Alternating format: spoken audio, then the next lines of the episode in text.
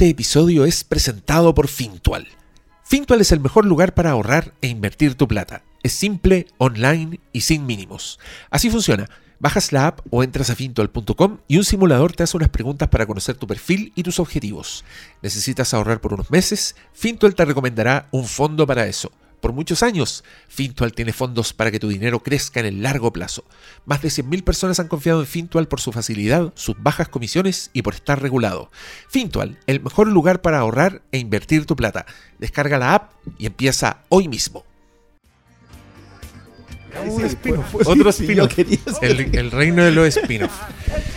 Sí, pero hoy día se murió Alan Grant, weón, y nosotros ya no nos, no nos atrevemos ni a hacer Zona Fantasma in Memoriam, pues, decía la weá. Tenemos que hacer el de. El de. El de tu ya tú sabes. ¿El de Sandman o el de Paper Girls? No, o sea, no, yo quiero hacer un For All Mankind, weón. Se escucha también. ¿Pero ese es Zona Fantasma? No, No, no, pero fueron Mankind está Oscar, así que igual lo podemos hacer los Pero tres. el Oscar es. No, el Oscar está al día. Ah, no, si el weón se la zampó en, en dos semanas. Vos no. Vos vais como el- Bienvenidos sean, dijo, weón, yo vi Midnight Mass recién, weón. oh, mira, tenemos acá un soundtrack que es Dream a Little Dream a Little Dream of Me por Karen Fukuhara. Ah, le- Kimiko, de Female. Dejó de ser de Female para transformarse en Kimiko Sí, ante nuestros ojos. Bonito todo eso. Bienvenidos sean a este super capítulo del Flimcast. Oye, yo venía súper reflexivo en mi regreso a la ciudad porque, ¿Dónde andaba? mira, anduve en la quinta región Ah. visi- visitando eh, el, el hogar de, de un Airbnb que alquilé. En- en- en- no, en- encontraste al señor Oscar Salas que se le anda dando de. Insertar música de dinastía. Oye, el Oscar Sala, bueno, tenemos un emisario ahora, tenemos un... ¿Cómo se dice? Un corresponsal. Eso, el corresponsal. corresponsal, corresponsal del Flimcast en San Diego Comic Con. No ha mandado ningún reporte. Mira, Sacó una foto, que era la tercera vez Pero que iba y en, decimos, el ya, chat, gracias. en, nuestro, en nuestro chat de WhatsApp no envió nada. Sí, pero, pero a Twitter subió una foto de una publicidad en un edificio completo de Severance. Y, y Yo- no, yo- eso yo- para yo- mí califica como dense por pagados.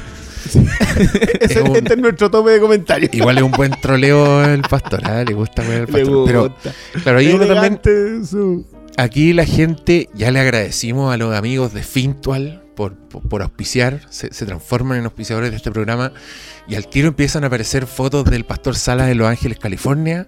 Sí, Uno la dice, gente se pone su La gente, yo creo que se van a poner chaqueteros. Sí, Pero sí, miren, sí, yo, sí. les, Es que la- yo la- les juro que no es lo que imaginan. La gente, Las apariencias engañan. Pucha. La- la- la es cosa de vernos nosotros así de bien alimentados. Sí, ¿sí? sí, pero es que la gente se pone envidiosa. Y voy a traer a colación las palabras de un gran emprendedor de los cómics de Chile. Que dijo que él se iba a morir de éxito. O sea, eso, el- Y para allá Daniel, vamos. Daniel dijo que se iba a morir de éxito. Media hora riéndonos. Güey, yo, yo no voy Media a hora. Media hora. Yo voy a morir de éxito. Pero qué eso de gota se va a morir. No sé, po. Eh, eh, igual a mí me parece que es una forma muy dolorosa de morir para haber vivido gozando. Y de- pero claro, pero decir que va a morir de éxito igual es como, puta, Elvis murió de éxito. po. Exacto. Igual murió Entonces puede morir en el water, así intoxicado, ahogado con sus Pero con propios éxito. mocos, con cocaína, weón, así. Pero con éxito. Mira, a mí me preocupa, Daniel. Le mandamos desde acá un, saludo. un saludo, lo queremos mucho. Algún día va a venir al podcast. Es impresionante que al capítulo 400 deberíamos invitar a Daniel. A Daniel. Sí. Ay, qué bueno. Y hablamos de alguna wea así de Superman 4, De la- Superman la, 4. la lucha por la paz. Pero un, ¿te acuerdas que una vez De- hicimos un. ¿Sabes de qué podemos hablar con el Daniel? De Condorman. Pero esa es buena. No, pero ¿te o sea, en relación que- a Superman mira, 4. Una vez nos invitaron a un evento que era en la biblioteca de Santiago, creo que se llamaba, para hablar de Batman. Ya. Y yo fui a ese tú fuiste, ¿no? po, sí estaba ahí. Sí, yo estaba atendiendo Estaba los videos de Furita. estaba alguien que ya no está en nuestras vidas y estaba Daniel. Y Daniel habló de Batman y Robin y dijo que salvaba porque estaba la Bati tarjeta. Así que yo espero ansioso esos argumentos que puede entregar a. este Yo, yo quiero decir que eso fue hace mucho tiempo. Si hoy día tú hablas con Daniel, es peor. Podemos traer. Pero, si es podemos pa- podríamos traer como el peor crítico de cine de todos los tiempos. No, yo, no, yo no estoy seguro si sea. Yo creo que su forma de expresarse tal vez pueda ser cuestionable, Sí, pero es muy graciosa. Yo lo, lo- lo- cuando va a, las- a las primeras en las noches, tú te despiertas como eso a las 2 de la mañana, agarras tu Instagram e intentas leer lo que escribe. Y siempre una joya.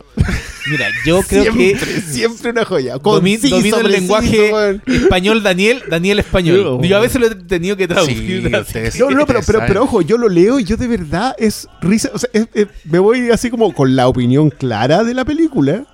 O sea, La forma digo- en que lo cuenta. la forma en que lo cuento, digo. Sí, sí, él Ya, sabe. esto ya, pero esto sí sabe. Pero, sabe, pero, pero sí, es sí, el gracioso. Es gracioso. me acuerdo una vez que lo borró el otro día porque lo que había escrito era así.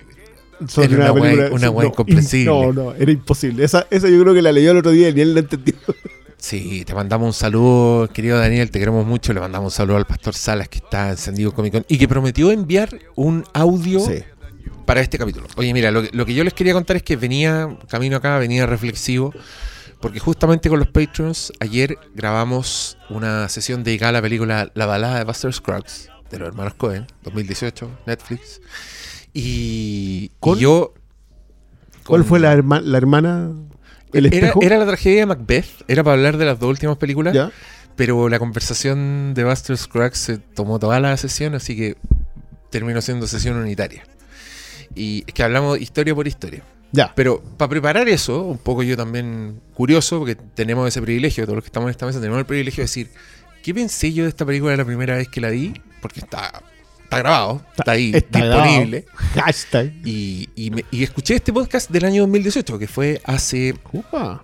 cuatro años. tiempo, cuatro años atrás, diciembre de 2018, fue el mismo día que nos habían mostrado Into the Spider-Verse. Oh. Ese día grabamos ese Que- capítulo. que- que yo quiero decir que si lo. Porque Intro de Spider-Man lo fuimos a ver los dos. Sí. Eh, Estábamos todos invitados, pero Malito no pudo ir. Claro, no puedo. Y, y yo, yo salí como con unas. Yo salí con una sensación como de mucho peso, Mm. pero con pocas. Tenía pocas cosas que decir en ese momento. Y no sé, no he vuelto a escuchar el, el- el podcast, pero no sé si dijimos algo. Es que, mira, es impresionante porque yo encontré que no sonábamos tan entusiasmados con la película. No, como que no transmitimos así como que estábamos prendidos, pero dejábamos, deslizábamos cosas como estos, esto es lo mejor del año. Esta es la mejor película de superhéroes que ha salido en mucho tiempo. No, no era poco. Creo que estábamos como. mm, ¿Contenido? con- sí, estábamos contenidos porque teníamos este embargo. Si vimos la película inconclusa, sí, pues ¿te si nosotros acordáis? vimos inconcluso. ¡Oh, es cierto! Tenía pedazos que eran escritorios. Por Dios, que recuerdo, güey. Sí, pues, entonces, y, y tampoco podíamos decir mucho, yo no, porque gran parte de la weá era como la sorpresa, entonces como que fuimos hartos a decir, tienen que ir, vayan, vayan a verla, vayan a verla, pero sin decir nada. Sí. Y este tampoco la había visto, entonces tampoco queríamos decir nada. Claro, no podía decir se sabe. Exacto. No, no, se, no no. se podía. Pero a lo que iba es que escuché lo que dijimos de Buster Scruggs y que bien impresionado porque estoy en completo desacuerdo conmigo mismo. No, no. Y es que cambió mi opinión. eh, es Pero es por la repetición, porque a mí, Yo a mí, creo que es me, por la a mí me repetición. pasa mucho con. Y, y tengan en cuenta que es después de haber visto todos los Cohen es que en orden eso te cronológico. sí. Entonces la vi, fue como un mazazo, ¿Pero así, no te wow. gustó? Sí, Yo recuerdo que que, hablamos igual positivamente de esa película. hablamos muy positivamente, pero dijimos cosas como que no cierra tan bien, no estoy tan convencido, para ser de los Cohen uno le pide No- más. nos ¿cachai? preguntábamos si debió haber sido una serie, cualquier Sí. el plan original. Hay, hay- Sí, hay cosas que, que igual yo me acuerdo, pero a mí me pasaba, por ejemplo, que, que- que, claro, no era la primera, no era el primer pololeo de los de los Cohen con el western. no, ya habían vienen pasado con True Grit, vienen de Que Western está- más en espíritu. más en espíritu, pero, pero loco, o sea, no con True Florman. Pero igual como que le tiramos flores, nos reímos mucho. Hay capítulos que hablamos, capítulos No, completos se que ve hablamos que estamos muy contentos hablando Sí. de algunos capítulos y de momentos y todo, pero me, me- me sorprendió como esa falta de entusiasmo. Yo dije, yo ahora hablaría con más entusiasmo de la, de la Bueno, de y- igual influye que lleváis casi, ¿cuánto? ¿Dos meses solamente viendo películas de los Sí, estu- Y hablando. He estudiado profundamente Sí. a, los, a los Cohen este tiempo. A mí me pasó que Pero- también que, que, que cuando hice el mismo ejercicio yo y también me leí el librito, que un librazo a todo esto, yo se lo recomiendo mucho si no lo... El de los Cohen de El- Andrew something. eh, sí. Andrew... Andy. Pero, sí, pero, pero que es un, un libro que, que se llama El que lo junta todo, ahí lo tenía. El libro que, a- que a- amarra todo. nuestros auditores lo pueden ver. Adam Neyman. Adam. Adam Neyman. Neyman. Sí, no, pues que este libro Oye, pero lo porque- tenéis todo marcado, ¿esto qué? Sí, Como porque el Zodiaco. Sí, hubo estudio aquí. Es que mira, él, él dice este libro eh, really ties the films together, que es un chiste con lo que dice The Dude, que Sí. this carpet really ties the room together. Sí. Es es medio payaso y medio impreciso el libro, debo decirlo. Tiene hartas cosas con las que yo me. Tiene imprecisiones, como- tiene errores así como, pero es otra canción Onda, que ponen en esa, en esa escena. Claro. Así. Pero Así que no sé eh, si lo agarran. lo- Adam, eh, no, es que creo que es libro objeto. Sí. Este es un Taschen, Sí, sí, es, sí, sí. para las fotos, pues me estáis weando. Si tiene como No, y tiene unos- diseños de los pósters que tiene entre medio, no sé si tiene cositas muy. No, muy- es de esos libros objetos que uno cuando le gustan Pero es bueno para, para hacer la conexión. Habla mucho. Y lo que me gusta que hace, sí, es citar otras películas. Sí. Que es algo Sí. que, tú, que tú has hecho en el Patreon. Por favor, yo acá de, de al lado, pero de al frente, les recomiendo mucho que tomen ese, que se inscriban en ese tipo de cosas. Ah, que eres lindo. No, por- porque es que de verdad a mí me parece súper interesante. Yo tengo más tiempo lo haría, pero no tengo tanto tiempo. Eh, pero me gusta mucho el del espejo. Por eso te preguntaba cuál Mm. habías puesto de espejo o solamente Ah. hiciste con esas dos. No, hicimos con estas dos. Es Ya. que también pasó que los Cohen, como eran muchas películas, algunas las pareábamos con, con películas de los Cohen De para los no Coen. estar Sí, seis meses. Igual estuvimos como cuatro. No, si fue mucho tiempo. Yo me acuerdo que Sí. ya. en- Sí, pero, a, pero a mí no me sorprende que en, la- en una primera instancia estemos con cierto entusiasmo y con el paso del tiempo uno pueda valorarlo más. A mí me pasa para todos los lados. Yo soy un bien enemigo de esa cuestión de que no tengo p- por qué estar de acuerdo con lo que pienso. Mm. Que todos se burlan de la frase. Y yo creo que muchas veces a uno le pasa. Uno tiene una apreciación Sí, y, además que el paso un ejercicio da- de razonamiento. El paso del tiempo da otra perspectiva. Claro. Creo que aquí yo lo hablé cuando hicimos el capítulo que era supuesta broma de El Día Inocente de Dirty Dancing. Que yo cuando era chico, Ah. yo no me gustaba la película porque a mi papá le gustaba, pero yo encontraba que no, no era buena, no, pero con el, con el tiempo le, el- la, la aprendí a valorar. Entonces uno también cuando cuando toma una, una inclusive actitud con, con las películas no de, de desgano, puede, puede encontrar cosas que no sean, no sé, lo que antes te parecía muy mal, puede que no lo sea realmente. Yo, yo, yo- bueno, igual ese, yo les insisto, pero este debe ser una de nuestras joyas del 28 de diciembre. Eh, porque de verdad yo creo que toda la gente eh, lo ve y dice, ah, no, esto es una broma. Sí. Y esa es la mejor O sea, ya no, porque La broma. na- na- ya nadie Eso fue- sabe que eso se fue subió un 28. Eso fue una acción de arte. Esa fue una acción de arte. Yo creo que fue una instalación y una, Sí. y una bellísima Fue, instalación. fue el porque más encima urinario de Marcel Duchamp. Oye, perdón, nos, nos salió el sombrero de copa y la pipa. Pero es que, ¿viste? Ustedes piensan que era broma al escuchar, ¿Qué- weá, qué- que- son hueones tontos? Ah, ignorante. No, pero había otra cosa que yo quería decirte a partir de esta, de este flashback que tuve a una conversación que tuvimos aquí mismo probablemente. Cuando mismos micrófonos, se, se cuidan mucho, no hemos cambiado técnicamente. No. Estos son los Estos mismos. son los mismos. Sí, estos vieron pandemia pasar. Sí. Vieron nuestros alientos con COVID. pero a propósito de eso, ¿cachai que encontré que en ese programa estábamos muy contentos todos? Entonces yo digo, nos cayó el peso de la vida. La- pandemia nos destruyó. ¿Que nos hemos puesto menos contentos? Encontré que estábamos muy, muy arriba de la pelota. Venía una publicidad de la Riflincast que hicimos Sí, entre todos. aquí. Entre todos, todos leyendo la, la, la weá para que compraran números, po, weón. Cu- Oye, me- ¿Será me- que, me- ¿será que me debe volver la No, Riflincast? po- podría ser, porque igual hicimos. Ay, acuérdate que hicimos hasta un spot acá estacionando autitos en la calle. Mala la cosa. mala la cosa. Es que una llevamos- bueno, tanto, tantos capítulos que ya podemos hacer esto. Podemos hacer un clip show. Podemos hacer un clip. Podemos ponernos a, a- a rememorar, co- como en Friends, cuando ponían escenas repetidas de. Yo, yo los adoraba esos capítulos. episodios. Siempre Sí, me encantaron los clip en- shows de, la, En de una todas época donde no existía ni YouTube ni el streaming. Claro, era la cuando- forma de cuando ver las escenas buenas, el, mejor, el mejor clip show. Oh, es que voy a sacar la colación en uno de It's Always Sunny in Philadelphia. Y como que empieza a hablar del bar, son todos curados. Pero de- de repente empiezan a pasar cosas que no ocurrieron, ¿cachai? me, Ah, me vaya, me vaya sí, a po. perdonar, pero ese es de Community.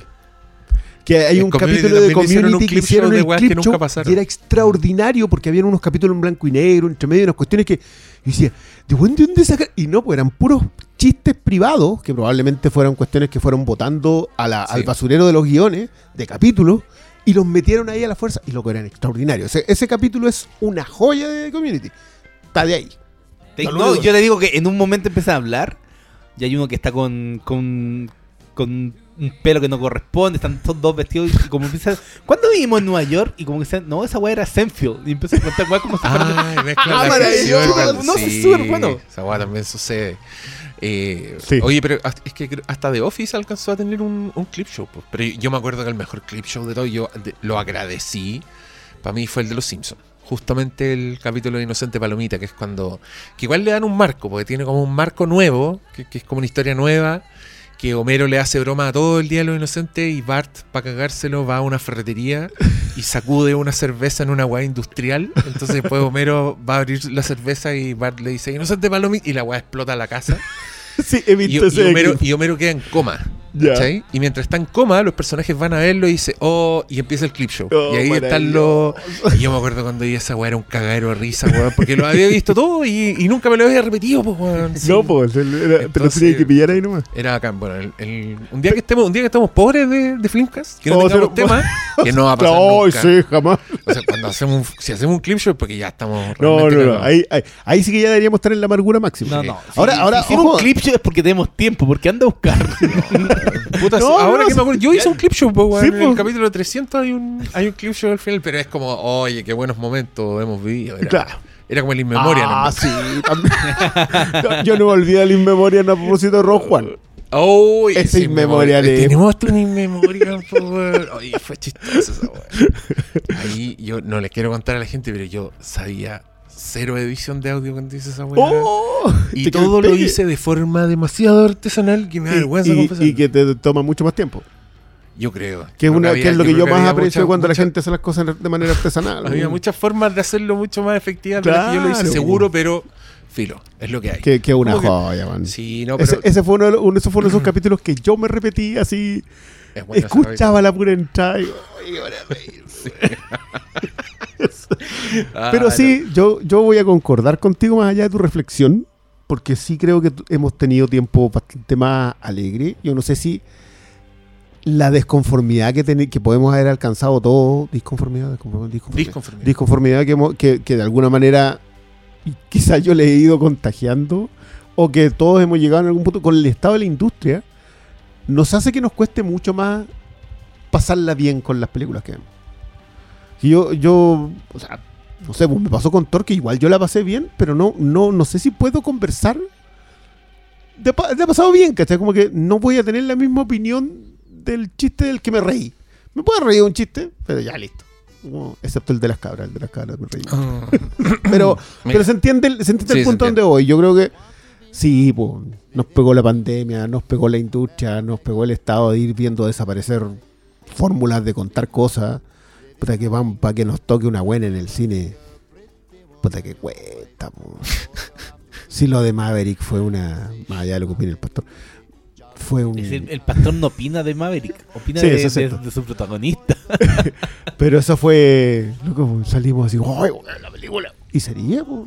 Este año, claro, con, con Multiverso de la Locura te pasó a ti. Eh, a mí me, pasó, me ha pasado un par de películas más. Pero en general, como que la idea de salir contento y, y, y- y la idea, y lo que tú decís, en ese tiempo nos reíamos de que James No, Franco se tira. se- loco, en eso, en eso pensaba mucho yo en ese, en ese chiste. No, no, pero, pero. Hicimos RRR. Sí, ¿Qué más sí. este? Igual ¿Qué- nos reímos más harto de eso. No, más yo creo, este yo creo que siempre lo pasamos bien, pero yo sentía como una alegría más, Más pura. no sé, quizás más, inocente. energía también. Pues, Sí, igual fue también era como cuatro años, po. sí, pues, Que son como 150 180 programas. Sí, Son pero- pero- pero como es que me acordaba 400 de Master cervezas Scratch, el, eh, el, El chiste, James el, chiste James Franco. First time. Porque, porque esa es una cuestión en donde alguien escribió, puta, deberíamos hacer un que lo están colgando y que, y que mira para el lado y dice, primera vez, ah", y escribieron todo un capítulo para atrás en función de ese chiste glorioso. Entonces, puede que hayan sido las películas también. Es tan lindo ese capítulo. Con nuestro querido, el viejo de Barry, ¿cómo se llama? Steven Root. Steven Ro- sí, Él es el, el banquero. se po. me había olvidado que era él. Y llega James Franco a saltarlo y el banquero le, le empieza a contar así como un viejo latero. Empieza, oh, aquí me han intentado robar tres veces. Y la weá que cuenta es que en verdad nadie ha podido robarle, que el weón le ha sacado la cresta a todos. Y después inmediatamente procede a hacer lo mismo con James Franco. Oh, la weá chistosa.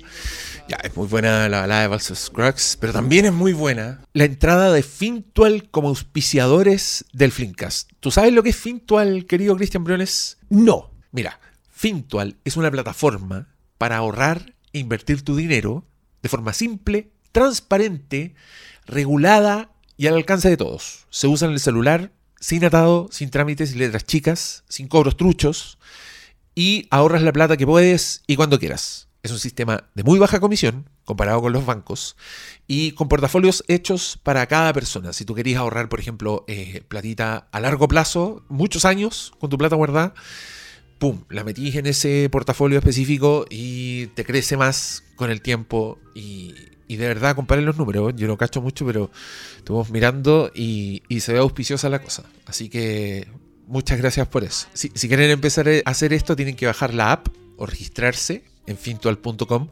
Van a contestar unas preguntas y ahí ustedes escogen el tipo de fondo que más les acomoda. Y les cuento también que como ahora los amigos de Fintual van a ser eh, cercanos a este podcast, en todos los capítulos les vamos a ir contando un poquito más de qué se trata esto para para entender también, porque, no sé, pues, yo que me considero ciudadano promedio, igual hay, hay cosas sobre esto, estas posibilidades que ni siquiera he pensado en mi vida, entonces eh, también para mostrar a la gente que esté en, en esas condiciones de qué se trata. Eh, ¿Qué me dice Cristian Brunes? ¿Te tincó Fintual? Bueno, por lo menos le voy a echar una miradita. Todo bien, entonces seguimos ahora con nuestra conversación. Suficiente estar aquí, Sí, sí, nos sacamos los balazos. los balazos de adentro ya. Vamos a hablar de el final de la tercera temporada de The Voice y, y quizá de la temporada completa. Temporada no sé si bueno hacer no como un resumen. No sé si vamos capítulo a capítulo, pero eh, bueno, yo aquí transparento. Creo que todos lo hicimos en el capítulo de Stranger Things y de Thor. Pero todos dijimos que estábamos contentos con, Sí. con The Voice. Es que lo, lo vimos ese día. Yo, bueno, la gente no tiene por qué saberlo. A lo mejor sí lo comentamos. Sí, lo que comentamos. terminamos de ver el capítulo y grabamos lo Y otro. grabamos sobre con otra la intención de grabar sobre eso, pero se nos hizo muy tarde. Pero se nos hizo muy tarde. Sí. Tú también estás contento con The Voice. Yo sí. Pero es que yo siempre he estado contento con The Voice. Yo también. Yo también. Entonces, Yo, yo Eh, creo que mi alegría va increciendo. Sí. Puede- sí, puede ser. Oh, puede que, ser. ¿sabes Yo, igual me acuerdo que en la segunda temporada hubo como un guateo en un par de capítulos que encontré que estaban malitos, pero después. Sí, No hay es que, es quejas. que- es que a mí, a mí el, el- el texto, porque, porque aquí yo creo es que establecer una cosa, The Voice, yo no creo que tenga subtexto. Yo creo que The Voice te pega en la cara con lo que tiene Sí. Entonces no, no, no. se- acaba de caer un gato. gato volador. Literal. Ah, es, que ya, quedó. es que ya me da risa este gato que se pone a hacer weas cuando estamos grabando. Lo quiero mucho. ¿Viste? Ahí quedó calentito. En una caja. Se metió a una caja. Se metió a la Eh, caja que mandaron los amigos de Fintual, que mandaron, mira, hasta salsa tabasco. La raja. Tienes cuidado con eso. Sí. Pero mira, calcetines. Sí, lo O sea, está que poniendo lo que- Siento que Fintual me conoce más que mi familia. No, no llega solo con calcetines. Y yo te juro que me quería comprar una tabla de cortar. Mira esto que me mandaron. Puta la wea. Afortunado. Y tengo un gato y unos amigos y The Voice. Y The no, Voice. hoy día, ¿Qué- qué mejor que hoy día soy como un curado jugoso. yo. No, pues estuvo bien, pues significa que el contento, descanso estuvo bueno. Estoy contento. Te quiero mucho. contento. Tú sabes que yo te quiero mucho, Pablo. ¿Lo sabes? Lo que yo quería decir es que quizás no. No me fascinó tanto el, el villano, el, el enemigo en porque creo que Stormfront era demasiado bueno. Demasiado buena. Pero en líneas generales creo que narrativamente, temáticamente, discursivamente, la tercera temporada eh, eleva aún más lo que uno puede decir. Sé que esta, esta serie está llegando a, su, a sus topes con la segunda temporada. Y yo creo que el desarrollo de la tercera, la forma en que dividen a, lo- a, lo- a los chicos, que lo hacen pelear para Mm, al final sí. volver al mismo punto, creo que todo es demasiado satisfactorio. Inclusive cosas que estaban esperando mucho los que han leído el cómic, como era todo esto del erogasmo. Creo que eh, fue desarrollado con mucho ingenio. Entonces creo que el ingenio es algo que está patente en cada elemento de The Voice. No solo en, términos visuales, en cosas choras de ver como los poderes, la sangre, el el- eh, las cosas físicas, sino también lo que dicen, cómo lo dicen, para qué lo dicen. Y, y eso creo que se refuerza en lo que es eh, Homelander, que creo que ya llegó a un, a un nivel que de villanía que que para mí ya está entre los grandes personajes antagonistas de, de ahora en, el- en la televisión. Yo, yo, yo siento que eso es lo que le están debiendo una nominación.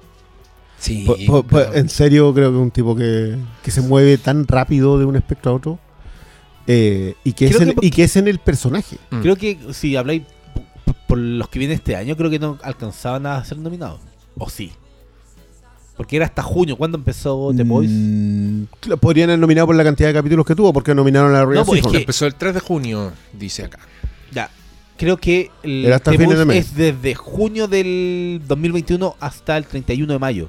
¿Cachai? Entonces, esos son lo que cuenta. Entonces, para Los adelante. Lo Emmy, lo Emmy. De ahí para, para adelante, se- para el siguiente año. Entonces, quizás quedará para el próximo año, ¿cachai? Sí, es que a mí, a mí me sorprendió, yo, esto era a propósito de los Emmy, que, que claro, The Voice sí estuvo nominado a los Emmy en su segunda temporada, junto con Mandaloriano, Sí. Ah. que fue como la sorpresa de que nominaran a series de menores, que no son los dramas que, que el Emmy... que Series te de mete. género. De género. De fantasía. Pero yo creo que Sí, esta tercera va a estar sci-fi. nominada el próximo año. Eh, yo- o sea, Es que tiene más los méritos. Vale, pues, weón. sí. Tiene los méritos. Hay, hay carne. Hay ah, carne, ah, ¿eh? si hay un- Que salgan 10 series mejores que esta. Gracias, primero. Sí, ojalá fuera así. Puta, igual no me sorprendería. No, con la cantidad de cuestiones que están saliendo No, todos los la, días. La tele está muy buena. Está demasiado buena. Yo, un, mi, mi abrazo a Eric Kripke, que salió a pararle los carros a, todo, al- a un grupito de gente de cuadernitos. eh, hablando en contra de esta idea de. De hacer no, una película de 10 no horas. hago una película de 10 horas. Ah, no, nosotros hacemos tele. Respétense.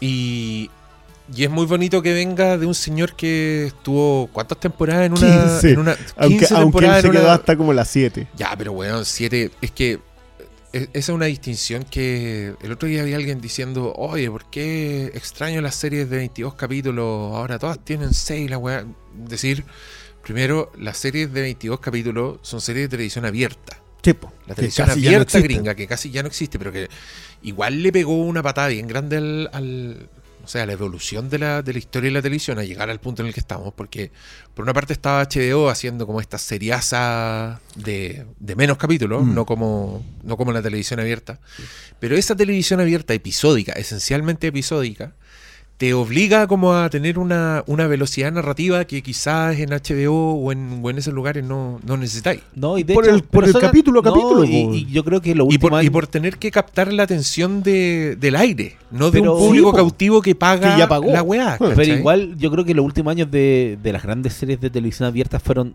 inevitablemente un antecedente para todo lo que se está haciendo hoy. Sí. Desde 24, Lost, Héroes, todo lo que eran como los grandes eventos de series de televisión abierta en Estados Unidos, pavimentaron el camino para lo que terminó desarrollándose actualmente. O sea, yo, yo- yo- lo, lo que siempre digo, el, el, el Arrowverse que le llaman, que es todo el, eh, lo que hizo Que es Greg una de las pocas cosas de televisión abierta que... Claro, pero, pero claro, que es raro que- porque CW creo que nos genera No, muchas o lucas. sea, es que está... Mira, es que a nosotros... eh, como que de repente no, no nos llega esa información y en Estados Unidos hay un canal que se llama como CBS, que es como el canal de los tatitas. Sí, que es el que da CSI, Claro. NCIS. Todas esas series que vi mi mamá. Sí, por lo de Paramount. Yo el otro día fui a la casa de mi mamá y ahí estaba viendo NCIS. Entonces... Eh, y es ve- creo que son tres. No, y era el canal de Big Bang Theory. Y creo que ahí se siguen dando series como una. Hay una que yo intenté ver que era una Blue Bot, Bloods. Blue Blood, la de Blue Tom Blood, Selleck. Que son pacos. Hay Que también, de que pacos en también van como en la 10. eso. Pero esas son como las series que, que pegan, siguen pegando en Estados Unidos en la televisión abierta. Pero, por ejemplo, esa, los otros canales ya no hay un Lost, ¿cachai? ¿Cuál No, era? no, no, pero, This pero Is Us, This Is Us, claro. que el- es la última. la en, en- en rigor, This Is Us lo que hace es, es ser la última serie de esa televisión. O sea, veintitantos, aunque ya tenía menos episodios. Las últimas temporadas ya volvieron al, a la estructura, ya empezaron a acomodarse la otra estructura. Pero el, el último Hay toda una conversación a propósito en, lo- en lo- en los sindicatos de guionistas en Estados Unidos de que, claro, que antes te hacían hacer 22 episodios en un año. Claro. 24. 20 22, Los- 24 la episodios. temporada de los eran 24. Hay una temporada de Grey's Anatomy que tiene 27, si no, no- pero se hacían 22, 24 episodios en un año. Pero ahora se hacen 6 episodios en 4 meses. Mm. Entonces, lo están, lo- la- la- las ganancias no, están- no son las mismas para solamente generar sea, contenido. Esta palabra media, Que Cobra media Kai- Media manchada. nefasta. Sí. Mira, Cobra Kai creo que ahora va a estrenar la cuarta temporada y ya tienen lista la quinta. Ya. Ese es el nivel que están haciendo ahora. Mm. Igual en Cobra Kai empezó en YouTube y terminó en Netflix. Sí, pero cambió el modelo, cambiaron muchas cosas, pero creo que los antecedentes de esa serie Sí, es que los antecedentes. la- pero yo creo yo creo quiero ir igual a lo de Kripke. Yo creo que Eric Kripke, que es un tipo que, que empieza en Supernatural, que son. o sea, primero, Supernatural le choreó todo lo posible a los cómics. todo lo que se te puede ocurrir, se lo choreó. De Constantine, historias, todo, todo, todo, todo. Y yo creo que le funcionó muy bien. Eh, hacen American Gothic. La primera temporada es American Gothic. Es esta historia del recorrido de Estados Unidos en donde te sale en cada pueblo un monstruo distinto. Que es una cuestión que hizo Alan Moore con la cosa del pantano. Que creo que es la temporada más débil del arco de cinco temporadas original de Supernatural. Pero Supernatural tenía la gracia de que tú, todos los capítulos que veías te cagabas de la risa. Era graciosa, era entretenida, te armaba, te mantenía. Y yo, mirando ese antecedente, lo veo metido hoy día en The Voice y este tipo, un tipo que sabe hacer televisión Sí, señor. cada episodio tiene su peso en sí mismo. Y esa cuestión es algo que cuando tú te pones a ver otra serie, que, que es un mérito que creo que también tiene For All Mankind, por ejemplo. Ese ejemplo sí, a dar. ¿cachai? O sea, creo, que, creo que no son tantas series que lo tienen. Por ejemplo, a mí me pasa con que- ah, Encantándome. Yo no sé si es algo que busca. eh, no es, es con ese también. Servant. Servant es una, es una serie que te va dando capítulos, Mm. pero es, un gran, es una gran historia en donde nunca te están entregando mucha información. En cambio, estas otras te entregan harta información en cada episodio, estructurada desde el minuto 1 hasta el minuto 50, cerrado. Y tú cada episodio, que- te acuerdas de cuánto, cómo quedamos con cada episodio, que creo que también es algo que tiene Better Call Saul. Y en Sí, general, completamente. Gilligan con Gold saben hacer un capítulo. Son gente que saben hacer un capítulo que es una estructura más o menos grandota. ¿Por qué no hablaste? ¿Viste? Me acordé del último episodio de Better Call Saul. Tranquilo, tranquilo, sí. Los corazones rotos pueden durar un rato más. No, Espera, pero espérate, es el que último. yo no sé qué va, yo no sé qué va a pasar en el siguiente. Esa ha sido siempre la gracia de Better Call Saul. ¿Qué, ¿Qué va a pasar ahora? Bueno, el lunes vamos a ver. Pero dicho eso, yo creo que igual hay un. Yo no sé si hubo un bajón en The Voice en la segunda. Yo creo que nos acostumbramos. Nos acostumbramos. Y en la tercera nos, nos quitaron el piso de nuevo. Creo que es muy buena esta historia de que se separen los muchachos.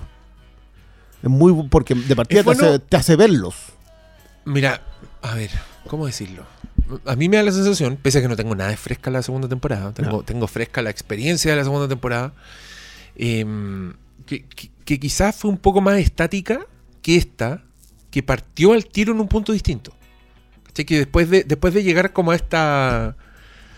A, esta armonía al final de la segunda, como que se restablece un poco el orden y partiste esta temporada y, y ya The Voice es como una, un- una weá organizada, que, tiene financiamiento, ¿cachai? Donde Huey está trabajando, está solucionando el problema de- desde otro lado, eh, est- está en una fundación, está siendo más político, ¿cachai? Como que la weá est- está más armada, pero cuando entraste a esta tercera temporada, esa weá te la desarmaron al tiro. O sea, te la muestran y te la desarman. Quedó una zorra, weón, que a mí me tuvo todos los putos capítulos gritando por alguna weá, impactadísimo, así solo al decirte, puta, la llamada de teléfono de Caporal en el penúltimo capítulo, yo estaba pero agarrándome la cabeza. Y, y me encanta lo efectiva que es la teleserie de The Voice. Esa weá de simplemente el plot twist dramático donde te aprovecháis del- de la absoluta libertad que te da el universo de The Voice. Donde puede aparecer un weón que mm, su, poder es mental. Es un telépata que, que, que va a mandar a este weón a, a un viaje autobiográfico, no sé qué mierda. Eh, pese a que me cargó esa historia de el Butch, Butcher. ¿Por el era- hermano? Puta, es que encontré que teníamos ti- tiene un drama tan bueno Butcher que ya funciona que ¿por qué, por qué tenía que tener además otro otro pasado trágico? Esa weá la encontré Es que chorcha. todo un pasaje. todo Sí, trágico. yo creo igual es, claro, como, como esta historia te la cuentan acá, eh, es que, bueno, di- digámoslo, esta es una historia que sí está en el original. La idea de que Butcher arrastra lo del hermano y por eso cuida a Huey. Cuida. Voy a poner unas comillas del porte de... de- de- Eh, Pero eso quedó claro cuando el viejo le dijo, ah, como tu hermano chico. Porque ahora también le sacaban la chucha, también tenía un papá. No, es que, ¿sabes qué? Yo creo que cuando conversamos un poco de la segunda, creo que nos pasó también eso mismo, como que hubo ciertas redundancias Mm, eh, que por definición no son necesarias. Eh, dicho eso, yo creo que, de nuevo, la gracia de este otro de construir tele es que de repente cosas muy chicas las hace funcionar en el mismo episodio. Mm. Y a veces cosas que, de- que son más grandes, tú notáis que están ahí solamente por aquí hay que colocar esta pieza. Eh, no, y, dicho eso, y- no, y de la llamada de Caporal, a, la, au- a la audiencia también. la llamada de Caporal, que tiene las consecuencias de este loco es mi hijo, eh, tiene, Spoilers. tiene una conversación cuando el otro habla sobre el papá, cuando Caporal le conversa Oh. a Butch sobre el papá. Y tú pensáis que eso es una reflexión positiva, tú decías, ah, esto le va a ser más difícil enfrentarse a Homelander. La pelota. O sea, loco, esa cuestión es decir, fue un gran momento también. ¿Cachai? Eso es un. Y, y de nuevo, yo creo que. el- claro, esto es una desventaja, porque como yo me vi siete temporadas de, Supernatural, yo más o menos entiendo cómo funciona la mente de Kripke. Kripke es bien retorcido. Para su onda, que se tiene que sacrificar un hermano, el papá, la mamá. Los mata a todos. Algún que se, te cruce, ya hay que matarlo. Yo, insisto, yo vi hasta las 7, pero Supernatural termina en la quinta temporada con un gran, gran final. Pero este loco se a todo el mundo. Nosotros le apodábamos al, al que hace el papá de Bruce Wayne, el que hace de Thomas Wayne en, en Batman v Superman, el Negan de Sí, Walking sí. Dead, lo apodábamos el muerto. Ese loco iba por la carrera de Bean. Por los, lo miráis y mirá, muerto. En Grey's Anatomy, muerto. En Supernatural, muerto. En Watchmen, muerto. muerto. Pero, pero no, yo, de- de- ese ejercicio de televisión acá, lo que tú decís, por ejemplo, que el primer episodio te presentan a ti una fórmula que ya está resultando Mm. y te la hacen bolsa en el primer capítulo. Después de eso, la idea de que esta chica está metida en política, la, la, la, AOC, la AOC, Que revienta cabeza, weón. Revienta cabeza. Tu madre. y que, te la- y que también te mueven, que, que Edgar la había adoptado, porque la había adoptado porque sabía dónde funcionaba, que eso fue uno, uno- esa fundación te la presentan en la, en la animación. Estos Ah, personajes que no, que no funcionan, que en la animación se permiten cierto, eh, ciertas licencias que acá tampoco pueden hacer, que los personajes deformados no los presentan en esta otra. Eh, pero también te presentan a, a Giancarlo Esposito como tú decías, ah, este, el, este es el único que mantiene a raya Homelander, que al final es cierto.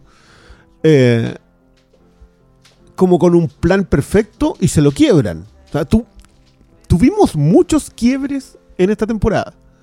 Lo, cuando van a buscar a Caporal, yo lo encontré magnífico. O sea, de repente vimos a, a Kimiko, que no sabía, que, que eso es lo otro, como no- independiente de uno mucho lo que haya leído los cómics, acá no tenía idea si, sobreviven todos los personajes. Si todos se olvidaron de Elizabeth Chu. Oye, es que yo quiero, yo quiero decir que eso también es, es gran parte de, la tensión y del griterío constante. Es que justamente yo creo que en The Voice probablemente es donde menos a salvo siento a los personajes que en cualquier otra serie. Creo que a cualquiera le, le van a rentar la cabeza en cualquier minuto.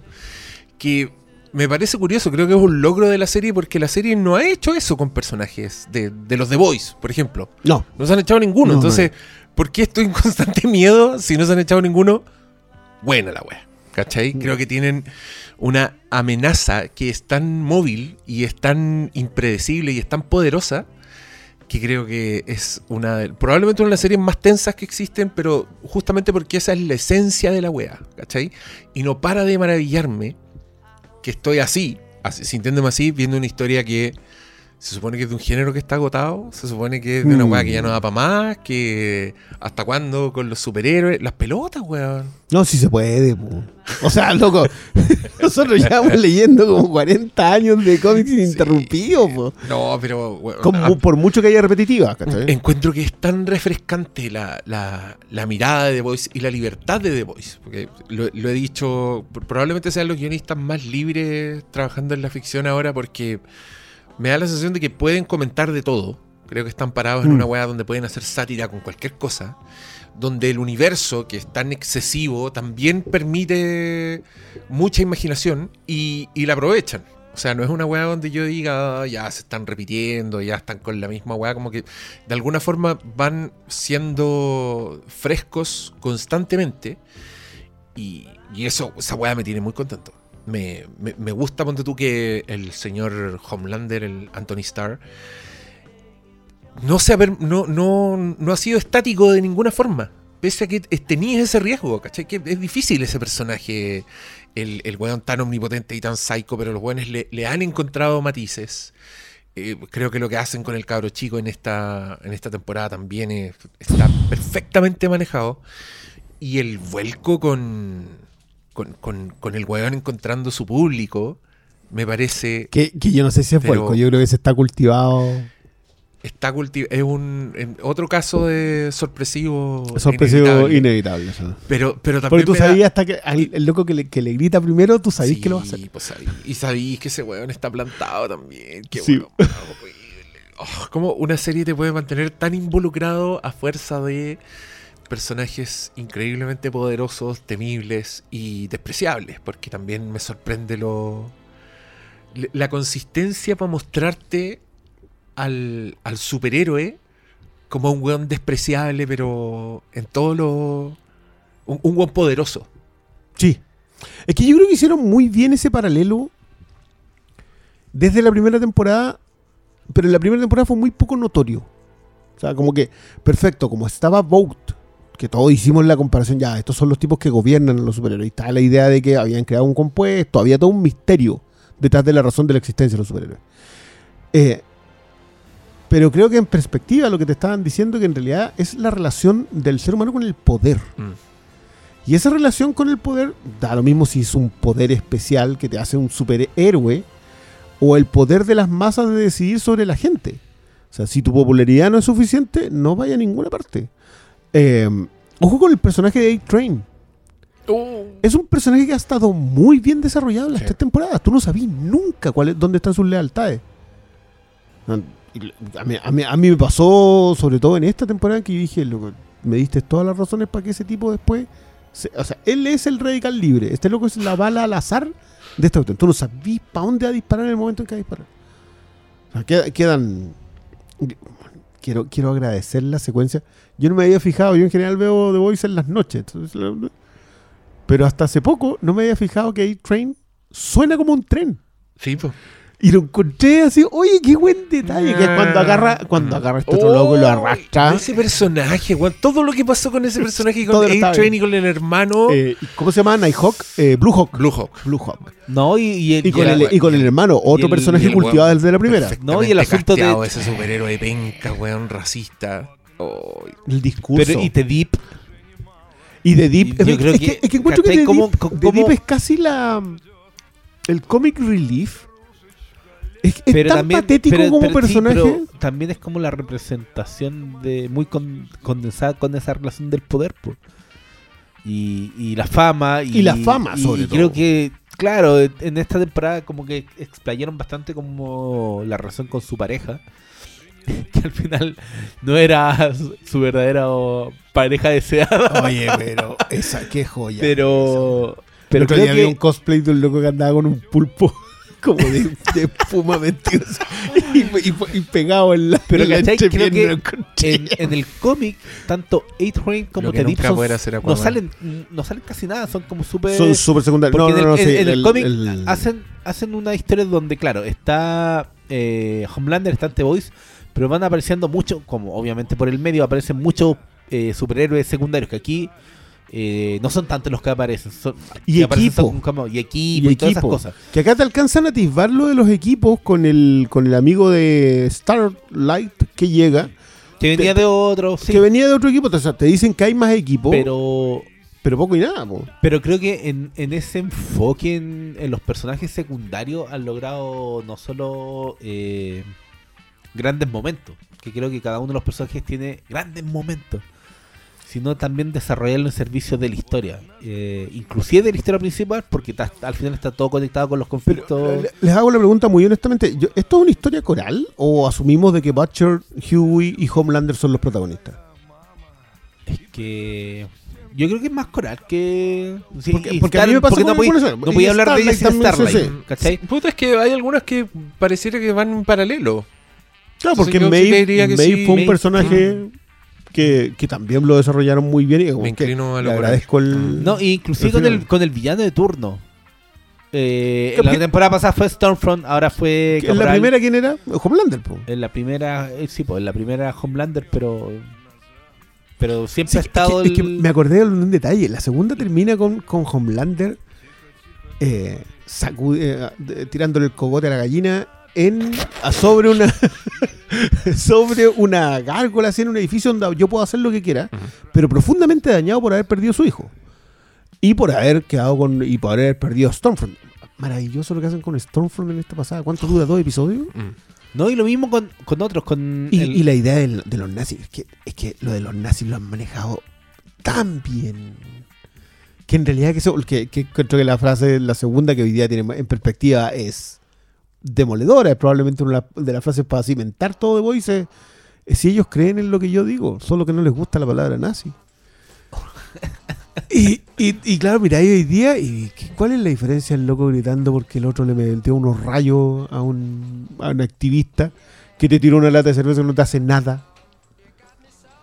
No hay ninguna diferencia. o sea, hay, hay, un, hay una inclinación por la eugenesia ahí, pero. Oye, y ese. Esa, la expresión de ese weón cuando, cuando la gente lo empieza a aplaudir. Ahí está. Sí, por eso yo sé- ahí, tenía el Oscar Clip. ¿Sabes qué? Me da miedo que a Anthony Starr, que llámese su nombre, Sí. vale, Que se lo ganó. se lo ganó, le, lo, lo Gustavo Fringué. Claro, que vaya y a terminar siempre le den el papel No, del psicópata no, no. Yo insisto, siempre lo primero que tienen que hacer, ándate a hacer una comedia romántica. Ándate a hacer persuasión. Con Anthony Starr. Antes una comedia romántica. Tenés que tirarte a hacer cualquier cosa. Mándate a Bridgerton. Si te ofrecen un papel chico en Bridgerton, ándate a Bridgerton. ándate a alguna cuestión que no, que no Sí, sea. no, que- que... vaya a hacer una película con Sandra Bullock. Exacto. Ya. Ese, ese es para mí siempre la- como la mejor forma de sacarse el, el personaje. como- Pero la pregunta es: ¿quiere él sacarse Ah, el personaje? bueno, Porque yo a Gustavo Fring lo veo feliz. Feliz. Weón, en todas las weas llega a ser el mismo personaje. En videojuegos, películas, series, Ahí, lo que sea. arreglándose la corbata. Hablemos de vino. Don Elario. Don Elario. Don Eladio. La confianza. Este hombre Bueno, y de hecho, loco. en, en esta temporada, igual su chileno, personaje weón. fue súper acotado. Creo que igual cumplió la función Pero muy para mostrar. bien. Pero sí, po, para mostrar el este descontrol de Homelander. Entonces creo que. eh, El descontrol en el intento del control. Si Sí, pues, el descontrol en el la intento historia de. Homelander es esa. entonces creo que el. The Voice está plagada de buenas decisiones narrativas. Y creo que eso es lo que la eleva. Para mí, uno puede decir, oye, yo estoy viendo esta serie porque no tiene respeto por nada. Hay cabezas explotando, hacen weas que no se ven en el... No, No. Pero no, ¿cachai? Es, la serie tiene sustento Sí. narrativo, pero de sobra. Es que si fuera esa pura wea, no. Ah, el po, Deadpool. Sí, la dejáis votar, te da lo mismo, pero es mucho más que eso. Pero también tiene eso y lo tiene con mucha imaginación. Esa, esa wea a Mm. mí me gusta mucho. Sí, el, el termita. Esa wea no dejó a nadie indiferente, pues weón. Como escribió una auditora en Twitter, fue un capi tulazo. Oye, yo, yo, es que esa. Me, me gusta mucho cómo te venden esa pasada y de contrabando te tiran otra serie. Porque, di- digámoslo, igual es gracioso ver el uso de los poderes acá. Sí. Igual es gracioso, lo de Hirogasm fue muy chistoso lo que Sí. estaban haciendo, el loco entra, o sea, toca la puerta, toca el timbre y le sale Y te contesta un, un una, la- una anaconda Ah. tolta. y entra, lo, lo dejan bañado. Entonces, todo te reís mucho, pero mientras tanto lo que está pasando Sí, igual es hardcore. La pelea de Huey con Starlight Tiene- es dura. Y tiene un momento que yo encontré buenísimo, pero aquí los weones ya andan con, con el. Oye, estamos súper desordenados. No, con olvídenlo. Filo, filo, ustedes tengan Esperamos que la hayan visto. Sí. El, el Huey anda con, con el B24, pues con el- los poderes con los momentáneos. poderes momentáneos. Y le echa la foca a A-Train. Y A-Train le dice, sale acá. Y el weón le ve un combo a A-Train. Que me da risa porque igual es un combo de Huey. Es un combo que el weón le dio lo mismo. Pero lo dañó, pues lo dañó como, co- como superhéroe. Y el weón A-Train mira muy sorprendido, lo mira y le dice, ¿cómo hiciste eso? Ese momento, weón, yo dije, ¡oh, la weón, weón! El weón lo vendió completamente. Un weón que nunca en su puta vida le habían pegado un coscacho. No, o probable se había sentido amenazado por otra gente. Pues claro, no por esos hueones, No, pues no po. por los hueones de, que, que les importan una raja, que me encanta, hueón, la, la consistencia en las actuaciones de los hueones que hacen de superhéroes, porque creo que hay un una desconexión con la realidad que yo creo que está hecha en base a sutilezas. Y el hueón que se las manda con esa hueá es Caporal en esta temporada. Ese hueón no tiene ni una de tus preocupaciones. Ese weón está en su mundo, sabe que es completamente indestructible, que no hay nada que le haga nada. Entonces el weón está con, esta mezcla de trauma y, de, de dureza con el mundo que a mí me sorprendió. O sea, el weón va sentado en, el, en el asiento trasero, la escena no es de él, pero ese weón está mirando el mundo con, con esa mirada. Yo, yo detecto que el weón está encarnando esta, esta diferencia, weón, por la realidad que los separa del resto de los mortales. Y esa weón la encuentro preciosa. Mm. Encuentro que O es sea, un trabajo yo- de actuación yo así que... te- eh, Jensen Ackles. Otro, Oye, ese otro loco es que súper bueno, güey. Sí. Yo, yo nunca lo había visto. Yo no vi esa serie, No, pero me si- no, sorprendió no, lo... sé si recomendaste la digamos. Puta, pero es que ahora la veo para ver a ese weón, po. Yo, yo, sea, todo el mundo se lo he dicho. Para mí, las cinco primeras, tú terminas esas cinco y estáis listo. Jensen Ackles igual ha tenido como apariciones en otros lados, pero esa, eso, eso es un gran. Bueno, también estoy recomendando cinco temporadas y son como 110 Ciento. episodios. Digo, que televisión abierta. Qué bueno es tiempo. Bueno, en- en- es que para mí es el, el de echar de menos la tele, ese tipo de cuestiones. Tenía que ver con el desarrollo de los personajes. Es muy difícil hoy día que un actor logre darle matices a un personaje, que un guionista logre darle matices a los personajes porque no tienen espacio para moverse. Son más monolíticos que antes. Por eso es tan impactante cuando tú ves a alguien que logra cala a la perfección su personaje. Cuando tú hablas de eso, yo la, la primera imagen que se me vino es cuando el loco los manda a, a comprarle eh, marihuana. Así como diga, tráigame más, tráigame más de marihuana y lubricante porque me estoy agarrando hasta. Oye, pero ¿cómo te está agarrando la señora del aseo? Y, y te manda un discurso y el loco está ahí con la diuca agarrada y le importa nada. No le importa nada. Es que, weón, somos hormigas para este weón. Tipo, no, no existimos. ¿no? Y, y, y todas esas weas se refuerzan también en momentos muy dramáticos, que como por ejemplo cuando Huey estaba completamente preocupado porque el Mentalist invadió a Butcher, el cual le dice, tenemos que salvarlo, güey". y el otro weón, pero... Hermano, ¿por qué te tengo que contestar siquiera? Sí. Vamos para allá, córtala. Nosotros vamos a este otro lado, este otro loco no me interesa. no le vería los ojos. no, es un gran, gran momento en la a atravesada mí- del cuchillo en el. No, a mí una de las weas que más me gusta de esta. de, de The Boys. Oye, el dato está en, en HBO Max. 15 temporadas de Sobrenatural. Supernatural. Y ahí ¿En está, serio? ahí ¿Las está, cinco ahí está el caporal sin barba. Cabral No, sin barba. La, la barba hace mucho en los hombres. Es real. Sí, es cierto. Me lo hace a mí, no se lo va a hacer a este weón. Y con Eh, el Jared Padalecki que terminó de esta y ya va como en la cuarta de Walker. Cáchate. Loco lleva 20 Walker años. Texas Ranger. Eh, Y ese salió de Gilmore Girls, Ya, donde también mira. es buena temporada. Oye, yo yo No- lo que te iba no a decir sé. de esa escena es que también encontré que el, el caporal es tan un, un- una patada en la raja, weón, al Capitán América que me dio tanta risa que se estuviera culeando la abuelita, weón, porque encontré que esto, esto es lo que Marvel no pudo hacer. Porque Marvel tenía al weón ahí dándole la mano a la viejita, pegue la weá. Este otro weón. No, la Sabe viejita lubricante. sabe la que- No, y la frase, si la frase que se manda, así o no, envejecen como el vino, pero Oh, está no sé, pero tan seco. Chris Evans, Yo, un yo- deber. yo vi un meme muy bueno en donde el otro tenía que retroceder en el tiempo para ir donde la ve y este, Y este- no, tiro. son muy cómodos. Oye, Pero valió la pena. Cada cada balito. Mira, el, a, a mí esto también me gusta mucho de The Voice y lo dije cuando por ahí hablé en el, en el monólogo de Patreon. El, el, el hecho de que esto igual es una actualización de, de los dioses griegos y esa weá a mí me gusta mucho. O sea, Mm. está el, el Olimpo y, y siempre con cagüines, siempre, por, siempre todo pasa porque uno de los weones bajó y se metió con la mortal equivocada. Siempre son puros egos, weón, en conflictos, son puras peleas, weonas. Y los dioses griegos todos tienen poderes así, bien de superhéroes. Uno del agua, el de los rayos. Entonces, creo que es una, ah, un, un- un arquetipo que los weones usan muy bien y que en esta temporada especialmente se acercaron dolorosamente a la realidad. Porque una weá era que wearan a Marvel y a DC y a la industria de los influencers, pero ya cuando se están riendo de los de los fachos culiados en el Capitolio, ya, ¡Oh, que todo ya eso! empieza, ya empieza a doler, empieza a doler en otras partes.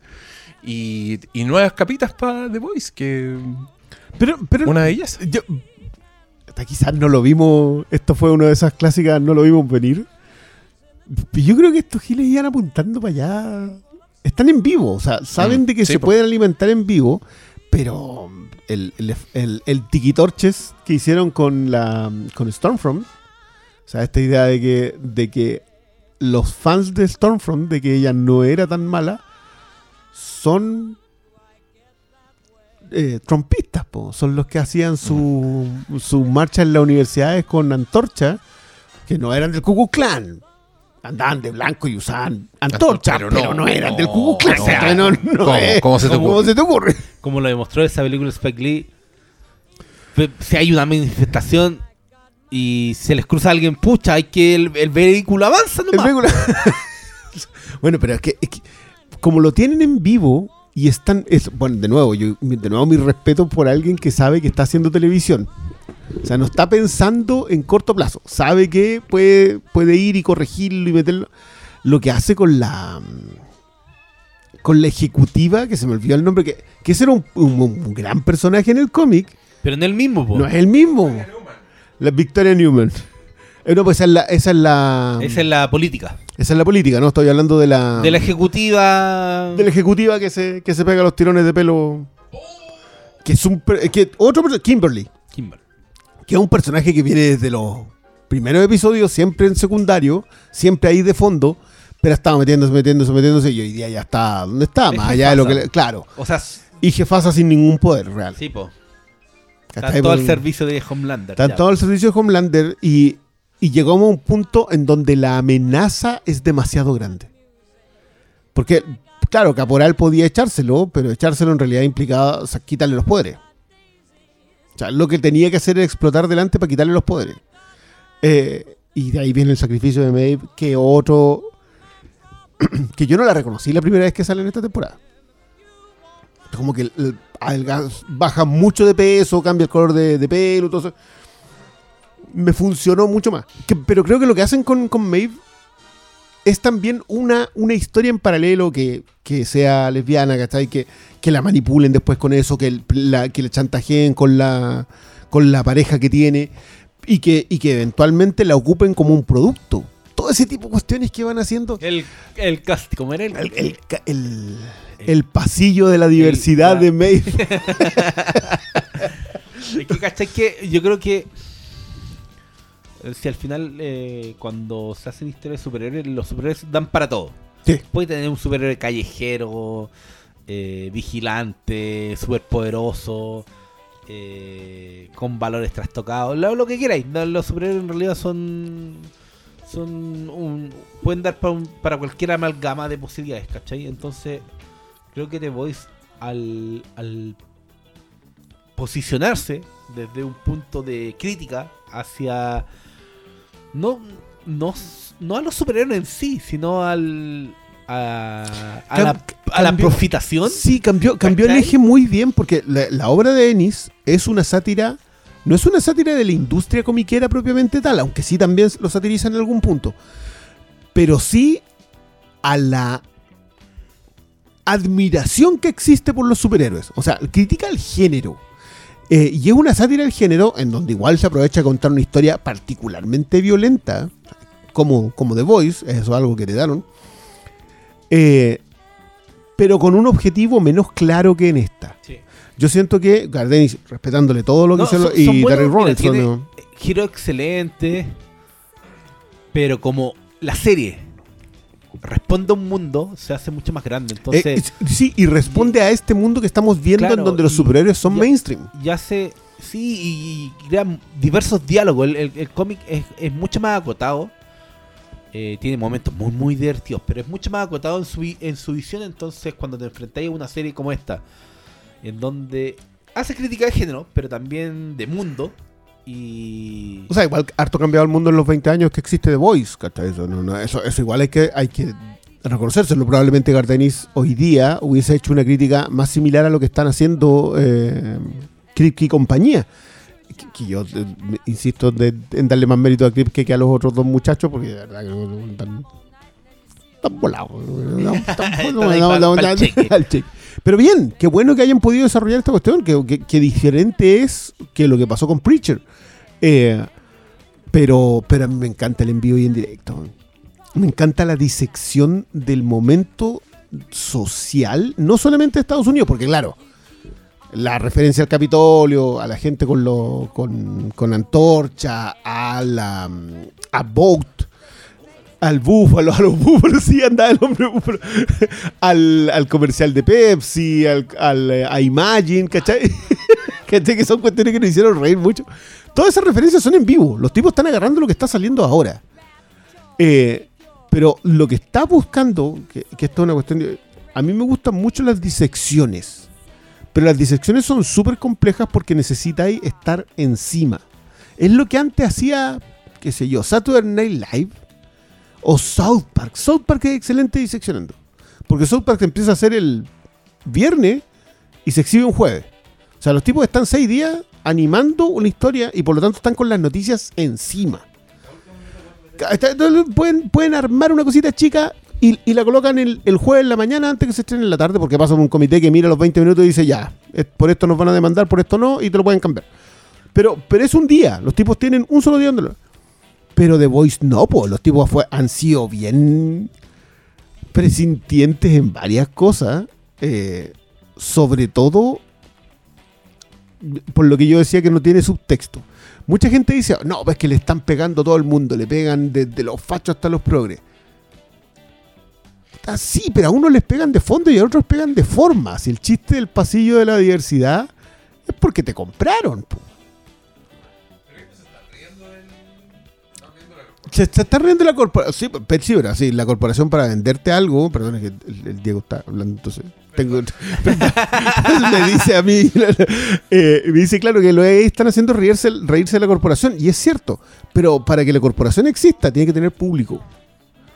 Y esa, ese nivel de audiencia está. Igual te pega una raspadita de cacho. Oye, si el chiste de Imagine es muy buen chiste, pero es porque te dice lo ridículo que es. No, Y lo también- ridículo que era el día en que salió. Y no solo eso, también el. el- es que el, el- todo, la celebridad, el. el, La, la idea de- medición por punto, No, las y- encuestas y- y- inmediatas. no, y, y la ceguera de la gente con plata, todas esas weas que, que logran eh, intercalar. Yo ahí. Es que, es que, es que eso es lo otro. Ocuparon muy bien a Mother's Milk, a, la, a leche materna. Todo su conflicto, la idea de- del, del nuevo papá de la hija, que la lleva a los superhéroes, que, que podéis bu- buscarlo por cualquier otro. Y por el otro lado, lo de A-Train, que su hermano termina donde termina, porque anda un, un vigilante que claramente racista. No por nada se llama Blue Hawk. Porque el, el blue es el color de, lo- de la policía en Estados Unidos. ¿cachai? Entonces, manejan tan bien ese discurso que empieza a dar y todos dicen, oye, sí, pero no está equivocado. Ustedes que lo de Reddit. ¿Qué es En lo de Reddit? En Reddit se empezaron a enfrentar fans que algunos pensaban lo de Homelander, que Homelander en realidad era un tipo incomprendido nomás. po. En las primeras temporadas. La- Claro, y que no, no era en realidad el villano de esta historia, era un personaje incomprendido, pero en realidad tenía el corazón bien puesto, hasta que pasó lo de la nazi. Entonces ahí ya Pero no, esta- creo que esta temporada les pegó palos muy fuertes que ya no podían evadir. Weón, mata a un niño, deja caer un avión. Sí, pero Con cosas de gente, superhéroes. po. weón, pero no es malo, era incomprendido. Era incomprendido. Pero es que mira, hay ¿Qué un. está ¿A qué niño pasando? mata en la primera? Al que va en el avión, pues cuando se Ah, echa el sí, avión en po. el primer capítulo, que muestran un niño que está feliz. Y el niño ve primero a Homelander y lo, y lo apunta con el dedo y le dice chao. Pero es que las visiones de mundo son demasiado poderosas. Hoy día estaba viendo un tweet en donde no, no, no Los ecos de confirmación. eh, eh, estaba eh, una exhibición. Debe haber sido algo, ponte tú, algo de Tuzla, ¿cómo se llama la ciudad de Watchmen? Eh, Tuzla, la del primer capítulo. la del- sí, por la del primer. ¿cachai? Que, No, que- algo que- era que algo una sobre ciu- los no es una ciudad de. Watchmen, Es un es una. Como que la persona decía, hecho- oye, estoy en esta exhibición y una mamá le decía al hijo, oye, pero esto no puede ser verdad. Esto debe ser fake Ah, news, sí, ¿cachai? sí, sí, sí, sí, sí, sí. Tulsa. Entonces, Tulsa. Dijimos Tuzla. Tulsa. Tulsa Doom. Tulsa. Acuérdate que sea Tulsa Doom y te pero reconoce. ¿cachai que eh, esos sesgos eh, definen Sí, muchas sí, miradas vi, de, vi ese consumo, de cómo nos acercamos nosotros pero- a lo que estamos viendo, entonces es súper complicado, pero igual me parece eh, súper llamativo que la serie logre logre ponerle un paralelo a ese sesgo y lo, lo haga verse al espejo, Es que- porque es eso que es lo que sucede. Eso es lo que más me gustaba a mí. Porque como que te están mostrando cuestiones que suceden en un mundo fantástico, es un mundo de ficción, pero lo que tú estás viendo exactamente cosas que están pasando en este, en nuestro mundo. ¿cachai? Y, y- y por eso me gusta mucho, porque básicamente lo que el tipo hace es mostrarte en vivo y en directo. Está haciendo una autopsia en vivo y en directo de cómo estamos. Y de la imposibilidad de salir, porque son los otros. O sea, aquí, ¿quiénes estuvieron intentando salir de esto? ¿Butcher? No. ¿Huey? One Way Ticket. Huey, sí, Huey. Sí. Pero Huey, Huey que yo quiero, quiero aplaudir que Huey básicamente reconoce que, que su señora gana más plata que él. Eso, eso es, ese es el viaje de Huey en esta pasada. Porque la pelea que ellos tienen es por eso. Yo te tengo que proteger. Que volvemos al tema de, del, del caballero andante. Y loco, tu, tu mina tiene más poder que vos. Sí, ¿Qué le vas a hacer? Y, y encontré muy bueno cómo lo resuelven. Porque lo resuelven el apoyo. Que que también lo hacen con la nazi. Cuando, cuando hacen el chiste de, oye, sí. Oye, las minas sí pueden hacerla. Cuando le están pegando. Son Girls get it down. Down. y, y la cara de Frenchy cuando dice, oye, sí, sí, parece que sí. Sí. Pero, pero ¿cachai que a eso me refiero con que son, son golpes distintos cuando te están riendo de Girls Get It Done a cuando Sí. se están riendo de, de la weá que está pasando. Yo- es que, es que O, de, o del... no, no sé. Esa otra weá pasa en la pantalla nomás, pues esta otra weá Claro. está pasando de verdad. Es que eventualmente iba a llegar ahí, pues si lo de Stormfront está muy bien Pero es como estudiado. que está todo- Bueno, pero igual está es, que es buena la exploración, po, es honesta. La exploración de la corrupción y del y, y del y de lo que te hace el, el superpoder. Pero también desde la creación del mundo. Piensa que hasta esta cuestión de Imagine, que fue algo que debe haber puesto como después de que tenían filmado todo, también... Igual es mala sí, leche la Sí, es mala leche, pero sirve para construir el mundo en el que se desarrolla y que sea un espejo negro de, de nuestra realidad. Es que de, de eso me acordé mucho yo a propósito de la mención de Black Mirror. Black Mirror te tenía estos perritos con armas que te, que te andaban cazando gente en un episodio. Y después empezaron a salir esos perritos que- a los que le entrenaban y lo agarraban a patada y todo eso. Oye, pero ¿qué Porque si están hoy haciendo? día salió uno Y de hoy esos. día salieron ya con las armas. po. Ah. la mierda, weón. Y tú decís, puta, Waldo hoy día está aporta. eh, y empezamos a ver un montón de cuestiones que estamos viendo en la ficción de gente muy talentosa. Vuelvo a insistir en esto. El- el- la gracia del loco del pueblo es que te está diciendo cuestiones que están pasando y tú no estás viendo. Hasta cuando ya es inevitable. ¿Tú estás diciendo que va a aparecer un weón y va a obligar a Boric a culiarse un chancho en televisión? No tenemos realeza como para chantajearlo, güey. Así que no sé si se pueda. Eh, gra- gran. Qué lejos está ese gran primer episodio de Black Mirror. Y que cierto ha terminado siendo el, el poder y la indolencia de la masa en, en vivo y en directo. O sea, hoy día te pueden colocar una guerra en vivo y en directo y dura 15 minutos. Y pasás y cambias el canal. Y ya no te importa No, y Si están invadiendo un país, Es como una weón. insensibilidad propia de las redes sociales, loco, que sucede un hecho y X que puede ser muy trágico y se... Acuérdate Se de la cuestión lo, lo que pasó con el atentado en la iglesia, que el loco lo, lo grabó como si fuera un videojuego de primera persona y los videos... Yo tuve que eh, cerrar la red social porque me estaban apareciendo ya en el timeline, porque ya indiscriminado, ¿cachai? Eso fue el, atentado en una. de, de Nueva Zelanda, eh, Ah, ¿Te cierto. Que lo transmitió en vivo. Sí, Lo porque. en vivo pero los neozelandeses después de eso cambiaron las leyes, eliminaron un montón de cuestiones, Exacto. eliminaron las armas. Pero bueno, también son como como 20 la insensibilidad también y también está muy bien recogida en The Voice. Entonces creo que No, a mí lo que hicieron con Blue Hawk, que es una trama súper chica dentro de todo. La trama de A-Train. loco el final de temporada. Sí, pero es una trama chica. es, eh, es demasiado decidor de No, esa- de cómo ese, ese fue el momento de decirte esta cuestión está completamente radicalizada y, y tú tenías ¿De qué momento gente- están hablando? el último el momento. último cuando el O sea, el último momento en realidad es la sonrisa del hijo, la sonrisa Sí. de Ryan, que, que pero es la muerte, es la muerte que es validada. pero es cuando el loco le dispara con los rayos al otro y, y es validada por un personaje que lo vimos construir. concha de su madre. ¡Uy, qué rabia ese weón que lleva a la hija de Mars de- Milk o sea, a los rallies de Homelander y después la niñita tiene como un jugu- tiene como juguete. Sí, pues sí tiene todo, le está regalando un montón de cuestiones y el loco está disfrazado de Homelander para el cumpleaños, porque el cumpleaños es de los siete. Oh, ¿y ¿Cómo le hacen as- oh. Imagínate el tipo que está completamente metido intentando vengar la muerte de su familia y el nuevo marido, o sea, porque el tipo está tan traumado que al final no pudo mantener su matrimonio y, el, y la nueva pareja de su mujer es un fanático de los mismos personajes que tú sabís qué es lo que son. Si Leche Materna tiene mansa historia acá también, si acá no hay ni un personaje que no tenga una buena historia y no esté bien desarrollada. Lo que les pasa a Kimiko y, al- y, al- y a Frenchy, también, que creo que es la historia más débil porque aparece esta otra rusa, eh, que no importa a nadie. Sí, ese personaje es malito. Nina es malito, Sí. pero a mí me gusta tanto lo que pasa con Frenchy y Kimiko que Puedo ignorarlo. ya filo. Sí.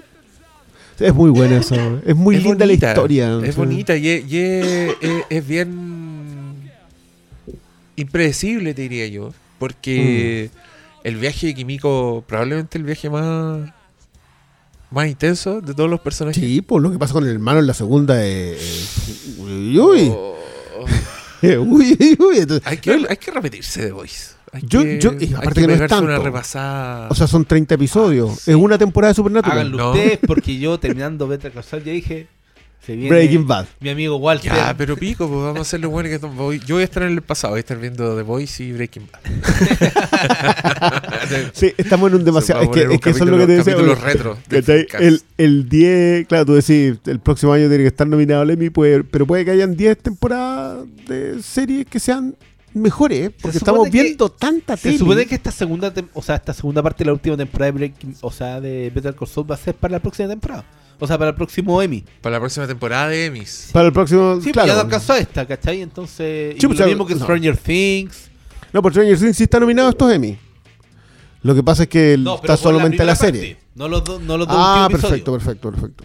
¿Cachai? Entonces. Sí, pero igual, pero igual Stranger Things la nominación que tenía que tener la- es la que tiene, que es mejor serie, ¿cachai? No sé, yo vi unos tweets diciendo, oye, a. a Sadie Sink se llama la actriz. La La Maxen. Max. ah, y que la Eleven también necesita como No. que todo como que todas las nominaciones mejor actriz mejor actor tenían que ser de Stranger No, yo vi una que decía que Oscar Isaac tenía que estar nominado y yo fue así como, amigo, ¿en serio ha visto las otras series? O sea, porque la gente que está nominado este, este año encuentro que las actuaciones... El que- pico. el día... Llegar ahí, pues, ¿Qué sigue Jeremy Renner, weón? Eh, no, no, Jeremy Renner tampoco llega. ¿Y tú decís por Hawkeye o por Mayor of Kingston? Por Hawkeye. Ah, por Mayor of Kingston tampoco. que está buena, pero no, no está para eso. ¿cachai? No, pero el acto me estáis weyando. no, no, es que lo de Succession es... Es que si está tenéis bien. Succession al lado, estáis cagado también. Sí, pues, que, Succession, que- que es lo mismo que pasaba con The Crown. Que Succession están nominados todos. Todos. Si te, pus- si te paraste delante de la cámara en Succession, Creo que son- nominado. cuatro actores invitados, cuatro secundarios y los cuatro principales. Están todos nominados. así Y, lo- y, y 20. yo- y- y tú veis las fotos de los, de los invitados y son todos buenos. Sí, pues Adrian Brody. Bueno, Alexander qué Skarsgård bueno igual. ese era- personaje, Sí, la weón. Era súper buena la Brody, conversa, loco. Yo Sí. me tengo que salvar yo, que me importa usted. Y, y también esa naturalidad, me pasa lo mismo, esa weá también la encuentro muy parecida en The Voice. Creo que lo- los Succession también tienen esa capacidad actoral de ser unos weones que funcionan fuera del mundo real. Bueno, tienen Que- esa coincidencia. Que, cuando interactúan con, con- con gente normal, tú sentís el impacto. Sentís ¿Cuál era la frase? ¿Cuál era la sigla? No, no, no hubo gente real. No real people Involved. Involved. Oh. Que, que Ahí te lo definen. ¿no? muy- Es que cuando tú has leído el tema de los dioses griegos, yo, yo- o sea, obviamente los superhéroes respiran mucho de eso. Tratan de Son la emularlo. base. Son la base el del. Pero. Pero creo que acá, por ejemplo, que todo transcurre en una torre. Y que las decisiones que se toman en la torre se toman ahí arriba, que creo que lo hacían en la serie animación de la Liga de la Justicia, que era en la Atalaya. Tenían un, tenían un satélite afuera que era, un, que era donde se juntaban. Eh, y la idea del Salón de la Justicia también era la idea del Olimpo. acá, hay un, acá hay un panteón, hay un Olimpo, la gente... Pero lo que tú hablas a propósito del, del drama shakespeariano, de los egos, del enfrentamiento, del, de que Zeus salió a echarse una canita al aire y quedó la escoba. Todo ese tipo de cosas sí funcionan muy bien acá, pero acá eh, la canita al aire la tiene que cubrir relaciones públicas. No, no la, no, la, no la cubre era, ¿cachai? Ese, ese, ese funcionamiento, el- el- los engranajes están tan bien descritos, lo que habla ma- malo de la creación del mundo, en pequeños detalles, Sí. que tú llegas a un punto en donde decís, ya, todo esto funciona. Lo que le pasa al, a The Deep, eh, ¿Cuál de cuando, todas las cosas? cuando desarma el, el, eh, los que se encargan de la investigación de los crímenes cometidos por los- y y deja la mansa. Y los despide a todos y después, no, y no. después no pueden hacer un zoom. No, no sabe- nadie sabe cómo Nadie se sabe. Y cómo se está, el, y está el Homelander parado detrás del weón. Sí, no sé. Y, lo- y dos weones con traje en una sala tratando de hacer. Y, Ah, y- y punto, buena, punto aparte para la para el pedazón de historia que le armaron a, a Black Noir. Ay, esa weá. También tenemos que hablar de Black Noir. Tenemos que hablar Mi lo- amigo. tu, compañero, amigo. Black Noir. Porque acá le dieron la historia, le dieron origen en un capítulo de fondo. eh, le dieron le dieron cohesión que igual ya lo habían hecho en la serie de animación en que supuestamente él es el que entrena a Homelander. El que lo recibe le dice no podía actuar como tú estás actuando, tenéis que bajar una revolución, tenéis que comportarte de una cierta manera, etcétera, etcétera. Y todo con su papelito, que es por eso que anda con el papelito donde le anota las cosas. Eh, pero claro, el tipo había tenido un- el- su origen, era la traición a Caporal. eh, y veía monitos, po. Weón. Qué gran escena, qué gran secuencia toda Servía esa, por weón. otro en tarro para su comensales imaginario. El nivel de daño, weón. Y después de que ese weón era un ninja, era un, No, un héroe de era- acción, no, y era impresionante, una amenaza imparable. Y se saca, me acuerdo se que saca había chip. un momento en que llega, no me acuerdo en qué temporada era, pero llegaba Black Noir, encontraba a Huey y a Butcher y les empezaba a sacar la chucha y los weones paraban la weá con una negociación con, con Gustavo Fring. Sí, po. Y, y el enfrentamiento con Kimiko. Que es cuando descubrimos que Kimiko tiene poderes. ¿cachai? Cuando descubrimos que qué tan fuertes son los Eh, poderes. eh, su capacidad regenerativa es una- más allá de lo, de lo mortal. Exacto. Y la. Pero, pero claro, era un personaje que nosotros pensábamos que iba por. Pero no. Si No, que- ¿Cuántos iba a tener una secuencia musical porque sintió el amor y porque es una niña y, y quiere ser linda Ay, y, qué bueno. y quiere escuchar música y bailar. Igual, igual el- lindo el romance. Encuentro, encuentro que. y Porque esa actriz tiene unos ojos, tiene una cara así que es perfecta sí. para ese personaje, que, que no habla, porque también se comunica así con... Y que, y que acá pasó por toda una weá. El caporal culiado le tiró su rayo anulador de poderes, sintió dolor, se acercó a Frenchy, después cachó que se- se- superó una situación por, por sí misma, sin ningún poder, se echó a unos weones de manera brutal siendo Oye, un, ser humano. eh, eso, eso es lo otro que cuando, cuando te aterrizan las secuencias a la humanidad. Porque eso, eso es una cuestión que cuesta mucho hacer con los superhéroes. Que creo que, que por ahí es uno de los grandes fallos que tienen las, las películas de superhéroes es que nunca es lo sentís humano. Eh, excepto el- obviamente las que son de héroes más urbanos, no sé, pues Daredevil o Batman, tú igual sentís que, que le, Batman- le- le Batman es rompieron todo. Batman es Dios. ¿De qué Claro, en alguna, pero, pero ya, ah, no, esa cuestión es una fractura. Tú como que lo, como que lo sabías, Sí, como que sí. Snyder cuando lo tiraba como contra una pared, No, loco, no, sí. no, no se paró nunca más en su vida. Entonces, esas cosas como que las sentí. Pero acá lo que hacía y Train con el loco que arrastra y que te, tú mira, hay un torso completamente Porque, despedazado. completamente despedazado porque lo- el porrazo La que te va pegando te, te- te rompió todo, ¿cachai? Esa, esas cosas. Ro- rotura, fractura, que tú decís, ya, no, rómpeme el brazo porque tengo que, porque tengo que pasar piola y tengo que- No, la, la weá que le hace Homelander a Black Noir. Lo que le hace Homelander al... Sí, po. No, eso es. Es una destripada horrible. No, y, viene, y llega después limpiándose el traje nomás. Y, tú, y, la, y la otra, la Kimberly le mira goteándola y dice, ah, no, sí, pero esto, siempre, esta weá siempre tiene ese- esa capacidad de no tener ningún respeto por el cuerpo humano. Cuando muestran que también fue un giro bien desolador este amigo de Starlight. Que Ay, apareció está, y que yo y que yo sospechaba ese weón. Yo decía, oh, este weón, no lo metan, no lo metan. Pero después metieron al saco weas del. A-Train y apareció el weón hecho carne molida. Y está, no, ¿Qué carne molida tenía la cara como ese muñeco que le, que le tienen hundido la cara? así, así tenía, era era un mazazo, claro, Oh. me dejáis pa' dentro. Después lo dejaron pa' dentro. Puta, ese pobre weón, que más encima estaba todo vendido así. Tenía, hacía puras weas humillantes para poder entrar al, al juego de No, marketing ¿cómo- de bot. arman el, el, el juego de marketing cuando Starlight es la nueva novia. un- Oh, pobrecita, el, el- el nivel de, de temor al poder que existe, porque claro, te lo representan en un tipo que es absolutamente inestable. Y creo que, lo, que quien mejor funciona es Kimberly, cuando le dice ya sácate la peluca. Weón, no, ese, ese momento también fue uno de los, de los grandes mazazos, una revelación que a mí me dejó para adentro. Porque, O sea, claro, de que algo golpe- tenía con el pelo. de golpe entendís como el, el, el efecto que tiene el estar cerca de estos hueones que son la maldad y la omnipotencia Es que, es que- absoluta. Es que igual le hacen como una pasada primero cuando, cuando está con el director de la película. eh, y están tirando en el baño y, le dice, tírame el pelo, claro, tú entendís que ya puede ser un fetiche, vale. Pero después cuando la mina se lo No, tira cuando está ella reventada de poder, tú decís, ya, esto no, va un poquito No. más. Y el remate eh, es tremendo. ¿Cachai que quedaron dos? A-Train irá a llegar, pero quedó Deep, quedó Homelander. Starlight está fugitiva. Porque no No, creo que se pueden. Pues claro, pero es que tampoco se puede enfrentar contra Homelander. po. O sea, ahora empezó a volar. ¿Quién? No, pues sí. El conflicto va a ser con Mini Homelander. po. El conflicto de la 4 va a ser con Mini Homelander y esa cuestión no va a resultar, y no va a terminar y- bien en ninguna parte. Creo que, Ese pendejo, ya lo perdimos, y weón. creo que. No, y creo que. ¿Cachai ese- lo que vio? ah. Que eso, eso me, me pareció brillante también. ¿Qué ve Ryan? Ve que no hay consecuencia al ejercicio del poder. Cuando estás en un punto hacia arriba, no hay consecuencia. Ese cabro chico es.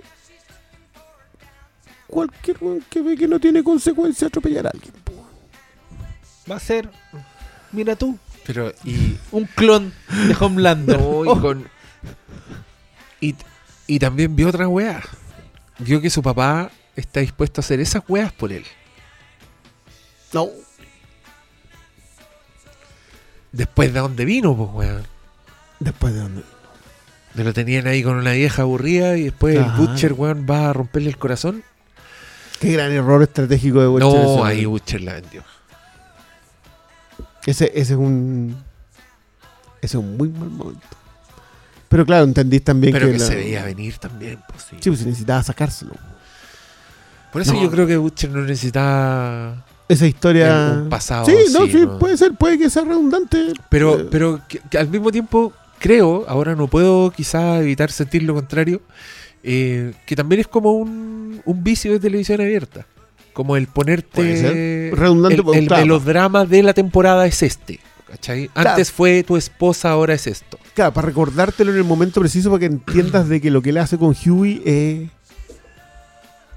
Es que matarlo. pero necesitáis una justificación para eso, de dónde vienen. Yo encuentro que no. Yo encuentro que el golpe igual es más fuerte. Cuando, cuando va y dice, cuando después de todo lo que pasó, después de lo que le explica Starlight, igual no le dice. A pesar de puta, en no realidad, en capaz real- de en realidad te llevarlo a parecía mi hermano. Mm. ¿Cachai? En realidad te parecía mi hermano, pero ya sigue usando la droga aunque te vaya a matar.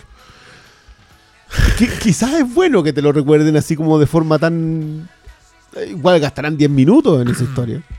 Es redundante, sí, concuerdo contigo, pero quizás era necesario para que el golpe se Sí, sintiera no, mal. y era bueno para el, poder del, del mono. Si al final fue eso, fue, fue Sí. mostrarte a Mentalist. Que por cierto, no quiero dejar pasar esto. Encuentro que es una cita directa a la, a la Medusa y Perseo, Muy, muy probable. porque se meten con la instrucción de no, de, de no mirarlo a los ojos, entonces lo cierran y, y miran el reflejo en el escudo de Caporal. De ¿me estáis weando? Yo dije, oh. Ya, eso qué, qué bonito. y, y le estaban dando ese tratamiento a ese personaje, si era un súper... Puta, el peor poder. po, Era uno de los. era un- Era uno de los. Sí, pues que eso es lo otro que te. Cuando te muestran estos que andan infiltrados en. que son. que la idea de que la empresa privada quiere meterse en eh, el ejército. Que es una. es un conflicto que tienen los gringos por 70 años. O sea, esta idea de que el ejército y el desarrollo de las armas no puede estar cooptado por empresas privadas que están cagados. ya. Esa cuestión fue desde que terminó la Segunda Guerra Mundial, que ya perdieron con eso. Eh, De hecho, ganaron la guerra por eso. Ganaron la guerra por, por eso. y Después de eso sellaron a todos los científicos, ¿cachai? Eh, que me reí mucho con una cuestión que te tiraron de que este personaje de Eternals eh, supuestamente había grabado un cameo secreto en, en Oppenheimer. ¿Te acordás que el, el personaje, el personaje salía como en Nagasaki, así, hoy les ayudé a crear Oh, esto? Lamentándose. Oh, debí. No. sí, pues es verdad, tiene que aparecer. Tiene que aparecer y encontré tan buena la talla, güey. Puta la Pero wea. así, pero, pero como el- finísima. El, asistente de Oppenheimer, que va a ser el del Cillian Murphy. Lo va a aconsejar, Sí. querido. Querido. Mira, a lo mejor debería ser Puta la wea. Rayándole las ecuaciones así como. ca- como, como como Matt Damon. Damon.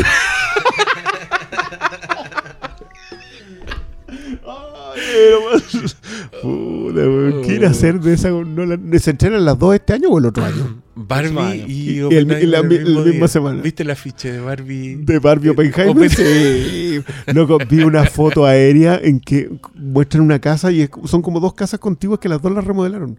Y una es una casa así, púrpura, morada, rosada, palo rojo. Tú la mirás y es la casa Barbie. Y al lado la otra cuestión le hicieron como Noruega, o sea, madera y negro. Y decían, mira, me fui de Oppenheimer a Barbie en una cuadra. No, yo creo que va a ser genial ver Oppenheimer y después meterse a ver Barbie al Yo tiro. encuentro, yo encuentro tremendo. La gente dice, no, es que es una disputa, es casi una guerra entre. Entre el- ¿De qué estoy hablando, No. Si eso es ir a ver cine. Love Story se estrenó el año antes del padrino y, y Paramount celebró el éxito de las dos. ¿Qué le importa, además, ¿qué, qué onda el Palette Cleanser? Si salís de una de Nolan y te metías a Barbie, al mundo de Greta. Pero, weón, es como salir del agua helada y meterse a un jacuzzi. Y, y viceversa también te puede Y funcionar. también sirve, Sí, pues, también va a güey. servir pa- para otra No sé en realidad No. si te puede servir eso. Sí, ¿cómo que no? Tú, tú decís salir de Barbie y te vas a la otra. A la creación de la bomba atómica. pues, weón, también. Sí, igual puede ser. ¿Cachai que la gente nos agradece los buenos tiempos que tenemos en que tenía, por, por, por las opiniones que uno pueda tener de cualquiera de los dos? Pero tenía dos autores en su salsa. Sí. Tenía a Greta Gerwig, que después de haber hecho Mujercitas, después de haber hecho Lady Bird, se va a hacer Barbie. Y tenía a Nolan, que después de que se peleó con Warner porque, ¿por qué no me estreno mis películas en el cine? Se va a Oh. Universal y Universal le dice, Ese ¿qué quiere hacer? estrenaron, fue Sí, por, por pero- otros que sí, se peleó. sí. Sí, fue por, fue- se peleó por el La de resto. él se la estrenaron. Sí, le fue ma- mal porque estábamos en plena pandemia. Pero que está porque diciendo, era mala la wea. Si hubiera sido buena, habría ido la gente. no sé. Weón, nadie quería ver Tenet. Nadie quería ver Tenet. Yo fui al cine cuando estaban dando Tenet. No Sí, había nadie. yo también la No, fui a era- Fui a comprar, Fue ca- fui a comprar cabritas. ¿Te, te fuiste y devolviste? Sí. ¿Y no pasó nada? Quería comer cabritas. Y vi el cine, encontré que estaba fomísimo. Estaba- es que te- se notaba, estaban todos cagados de susto. Entonces estaba Sí, mil po. veces más acordonado que de lo que No, no, estaba no. Hoy día, hoy día ya es completamente cine. Yo el otro día fui a ver eh, Minions. No, ahora es una cochinada. y es terrible. No, es terrible. Ya están todos los papás. Los papás van a meterse al celular mientras los cabros chicos ven la película. No. Igual yo la vi me reí. Tiene momentos altos. La Elisa quiere ir a ver Elvis, weón. Puta, llévala. La llevo. Sí. Dos horas 40. Sí. Baz Luhrmann. Sí. De, de un tipo que termina completamente drogadicto y reventado. así. Exacto. Y que Sí, muere en el water como por su éxito como el chazanco.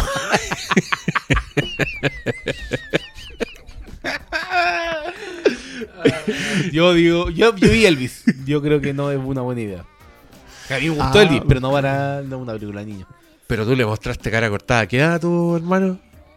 A lo tenían como 8. pero es que cara cortada te demuestra otro tipo de valor y principio. No. Ya, pero mira, ahí, ahí los tení. Uno bioquímico, no, eh, eh, químico y el otro eh, ingeniero civil e informática. Ahí están los dos. algo, algo bueno han Uno hecho. Heisenberg Algo y bueno. otro- Oh. No, lo- yo no los dejaba ver, los retaba. La Igual Hyper lo veía South- en lo South Park. No, igual los veían los buenos. Sí, le hace menos. Eh, no, yo, No, te de hecho, voy- le yo decía a mi tengo que mamá, ir a ver la. Mamá, mamá, ¿cómo dejáis que estos hueones vean South South Park? ¿Qué? ¡Son bonitos! Yo, yo tengo que ir a ver la Liga de las Super Mascotas la otra semana. Esa, esa me tienen así, pero. No, esa sí es ¿Pero cuándo se buenísima. estrena además. esa? eh, la función de prensa el próximo martes, así que el jueves parece que se estrena. No, pero, esa, pero no, no puedo revelar en la casa que tengo función de prensa esa cuestión. ¿Pero para qué oye ir a la función de prensa? Ah. Anda a verla con. No, no, no, no. no. Esa ¿Qué? era la función de prensa. A verla tranquilo Porque, tú. para una, primera verla tranquilo y dos, por si está con eh, subtítulos. Que me pasó con Lightyear, que Lightyear la vimos con subtítulos, que es una cuestión muy rara ver esas películas subtituladas.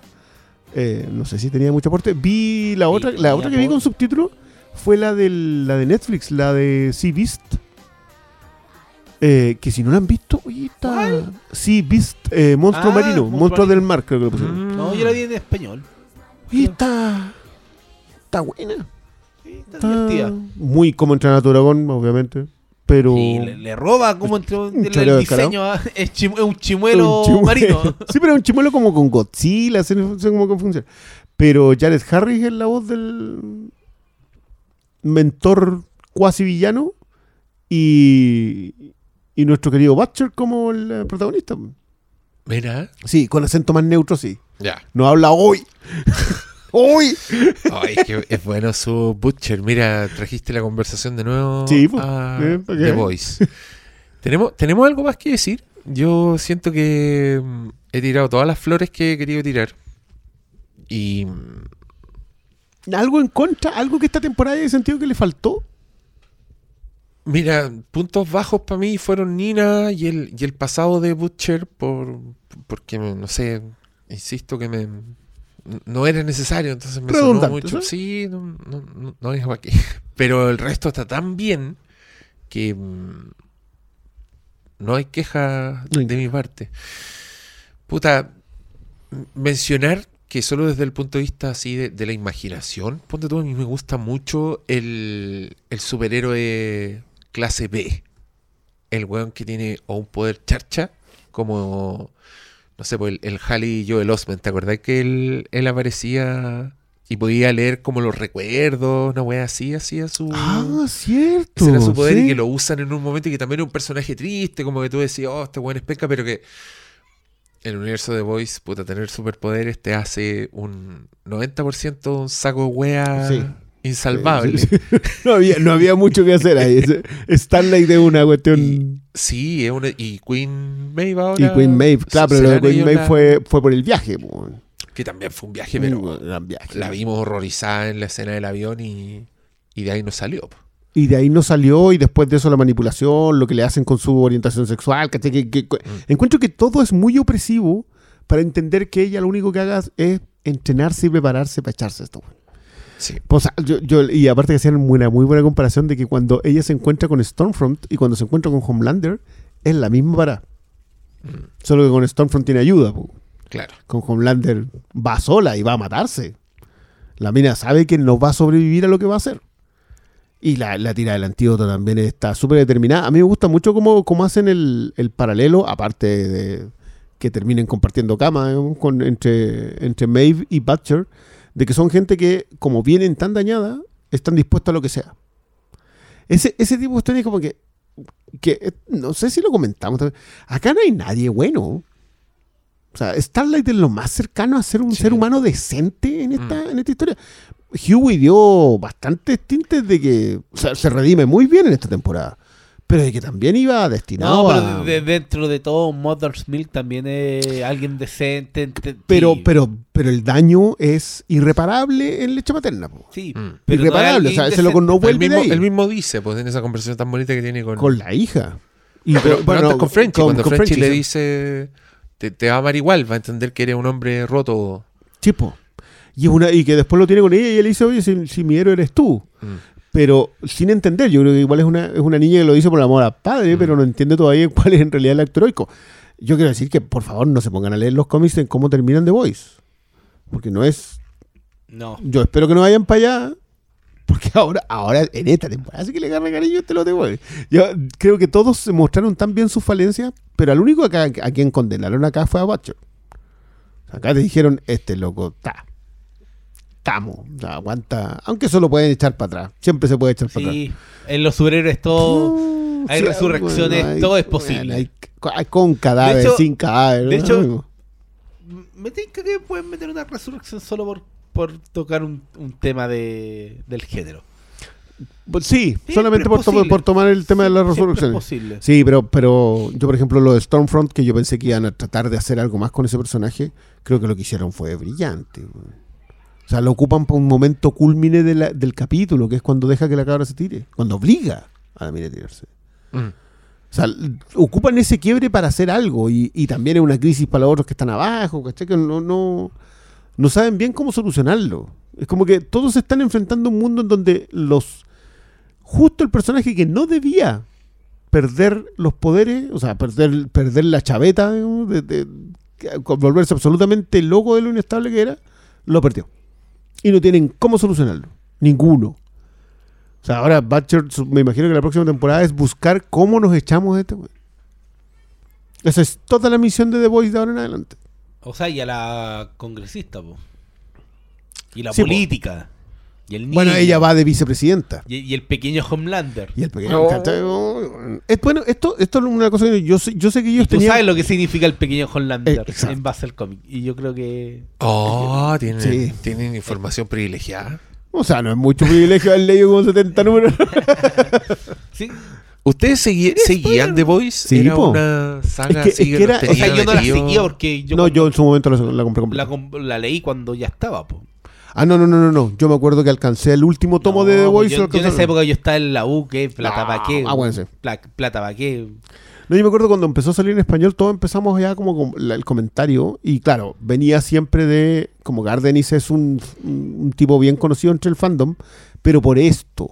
Por ser muy grotesco, por ser muy chabacano. No, el problema es que, el tipo cuando se pone serio, las historias que hace son extraordinarias.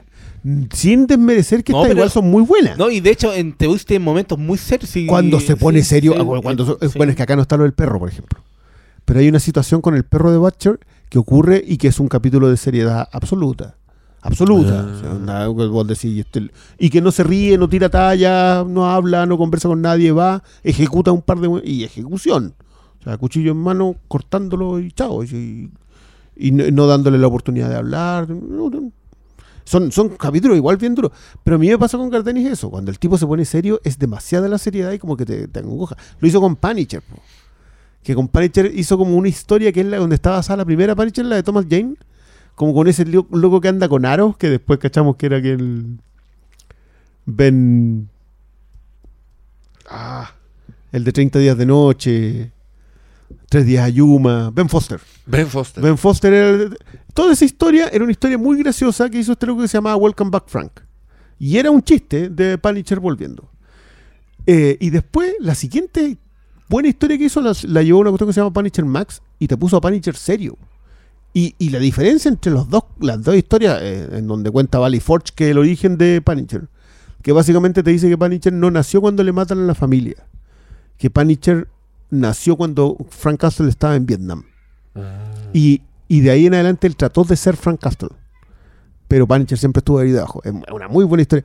Pero son tonos muy distintos. Entonces, yo vuelvo a insistir con esto. Yo creo que lo que hizo Kripke y compañía fue adaptar, destilar muy bien The Voice. Entender que era una muy buena sátira que la podía eh, apuntar a otro lugar. Y lo hicieron. Y lo hicieron. No, y que una muy, muy buena base. Sí, al final viendo. Hay, ahí está el ejemplo de Erogasmo. Hay buena idea Sí, del cómic que las pueden adaptar para su propio beneficio audiovisual. Pero igual el orgasmo acá, no, no tiene No, nada, que, ver. nada pero que creo ver. que cumple una función que, que, que es beneficiosa para la temporada en general y no solo hoy vamos a hacer algo del cómic Claro. eh, por hacerlo, ¿cachai? No, no, no. Y de hecho confluyen un montón de historias en Hirohasm. La de Blue Hawk con- confluye, o sea, la de Blue Hawk se, se termina ahí, que también es una historia que veníamos viendo en las primeras temporadas, el rollo El Corazón de A-Train. Yo no, no pensé que le iban a solucionar así, yo pensé que se lo echaban. No, ese, ese, esa solución. es, también weón. pegué un grito con ese, Weón, qué bueno. con ese momento, weón. No, te pusimos El Corazón de Blue Hawk. ¡Oh! Claro, Voy a el poder correr. ¡Oh! Y no, y volver del hermano, onda, tengo. el- Y loco, Sí. eres un asesino, eso es lo que eres. Sal de Ándate mi de mi casa. casa, no weón. que en mi casa hay un asesino. Uy, yo. Momentazo. Sí. Sí, eso- esos superhéroes B son buenos también, pues esos que. Este weón que apareció, los gemelos fantásticos, me estáis weyando. Los gemelos fantásticos. Ah, sí, los, los gemelos dinamita se llaman. Sí, que tiraban también como un rayo y que ahora eran como unos weones Kuma que, que ponían en la casa para Pa- que- eso era todo lo que era. Y que, y que están peleando porque el weón puso cámara en el water y se está viendo en una pantalla la weá que es un weón cagando. La. Sí, logran, logran hacer funcionar un par de detalles. Hay, muy, hay algunas que pasan de fondo. Hay un Batman con un Robin que pasa de fondo acá. Y, y vos lo mirás y digo, ah, pero. Y le dice así como Santa no sé cuánto. Sí. sí, sí, te- hacen, las, hacen bien las tallas de fondo, pero creo que no exageran. Sí, eso es lo que más me, me ha gustado a mí. En todo lo, entre, las, entre las tripas y la sangre, que algo que decía, que conversábamos con Oscar, que no se nos pierda la elegancia de la escritura de esta temporada. Que es, yo creo que la mejor. O sea, yo, Mm. yo honestamente creo que es la, la temporada mejor escrita. Porque está escrita en el. Bueno, tú entendís más de esto, pero está escrita en la gran escala, está muy bien escrita. Pero la pequeña escala, la de los diálogos, la de las sutilezas, la de la. La de un gesto en una escena, esa cuestión está bien, está muy bien escrita. Eh, y, y se te resume en que el desenlace de esta temporada está hecho en. ¿En qué? Baja, este es mi hijo, le llega un latazo y todo se desemboca en eso. Y tú decís. Bueno, bueno, esas son consecuencias de cuando una temporada está demasiado bien armada. Así es. Oye, ¿tenemos más comentarios, palabras finales? ¿Ya? No sé. Tienen que irse, los noto. No, yo quiero ir a ver For Mankind, que ya está. Ya, motivo Yo suficiente. yo quería dormir Y, de- de porque tutita. mucha Sí. Y mañana tenemos, bueno, otra junta, pero no podemos decir por aquí. Sí, Ya, pero, ya, ya. no- pero nos vamos a juntar a ver películas, así que vayan, vayan preparando. Muchas gracias por escucharnos, muchas gracias a los amigos de Fintual por el gentil auspicio y nos vemos en el próximo. Chao, chao. ¿Tenemos tu compromiso? Ya lo voy a hacer, weón. Ya, bravo. Malo, malo, malo. Ya, pero maricones, ninguno de ustedes va a verla. ¿Quieren escuchar el ruido más molesto de la historia? Tawakini. Es lo que pasa después de La Torre Oscura que escribió Stephen King como spoiler, es un ciclo, es el ciclo sin fin. Aquí van a tomar, no, la, la- la Torre Oscura termina como, sí, se viene un nuevo ciclo de la historia, pero quizás el nuevo camino del pistolero va a llegar a su destino, ¿cachai? Ya, pero maricones, ninguno de ustedes va a verla. Tawakini.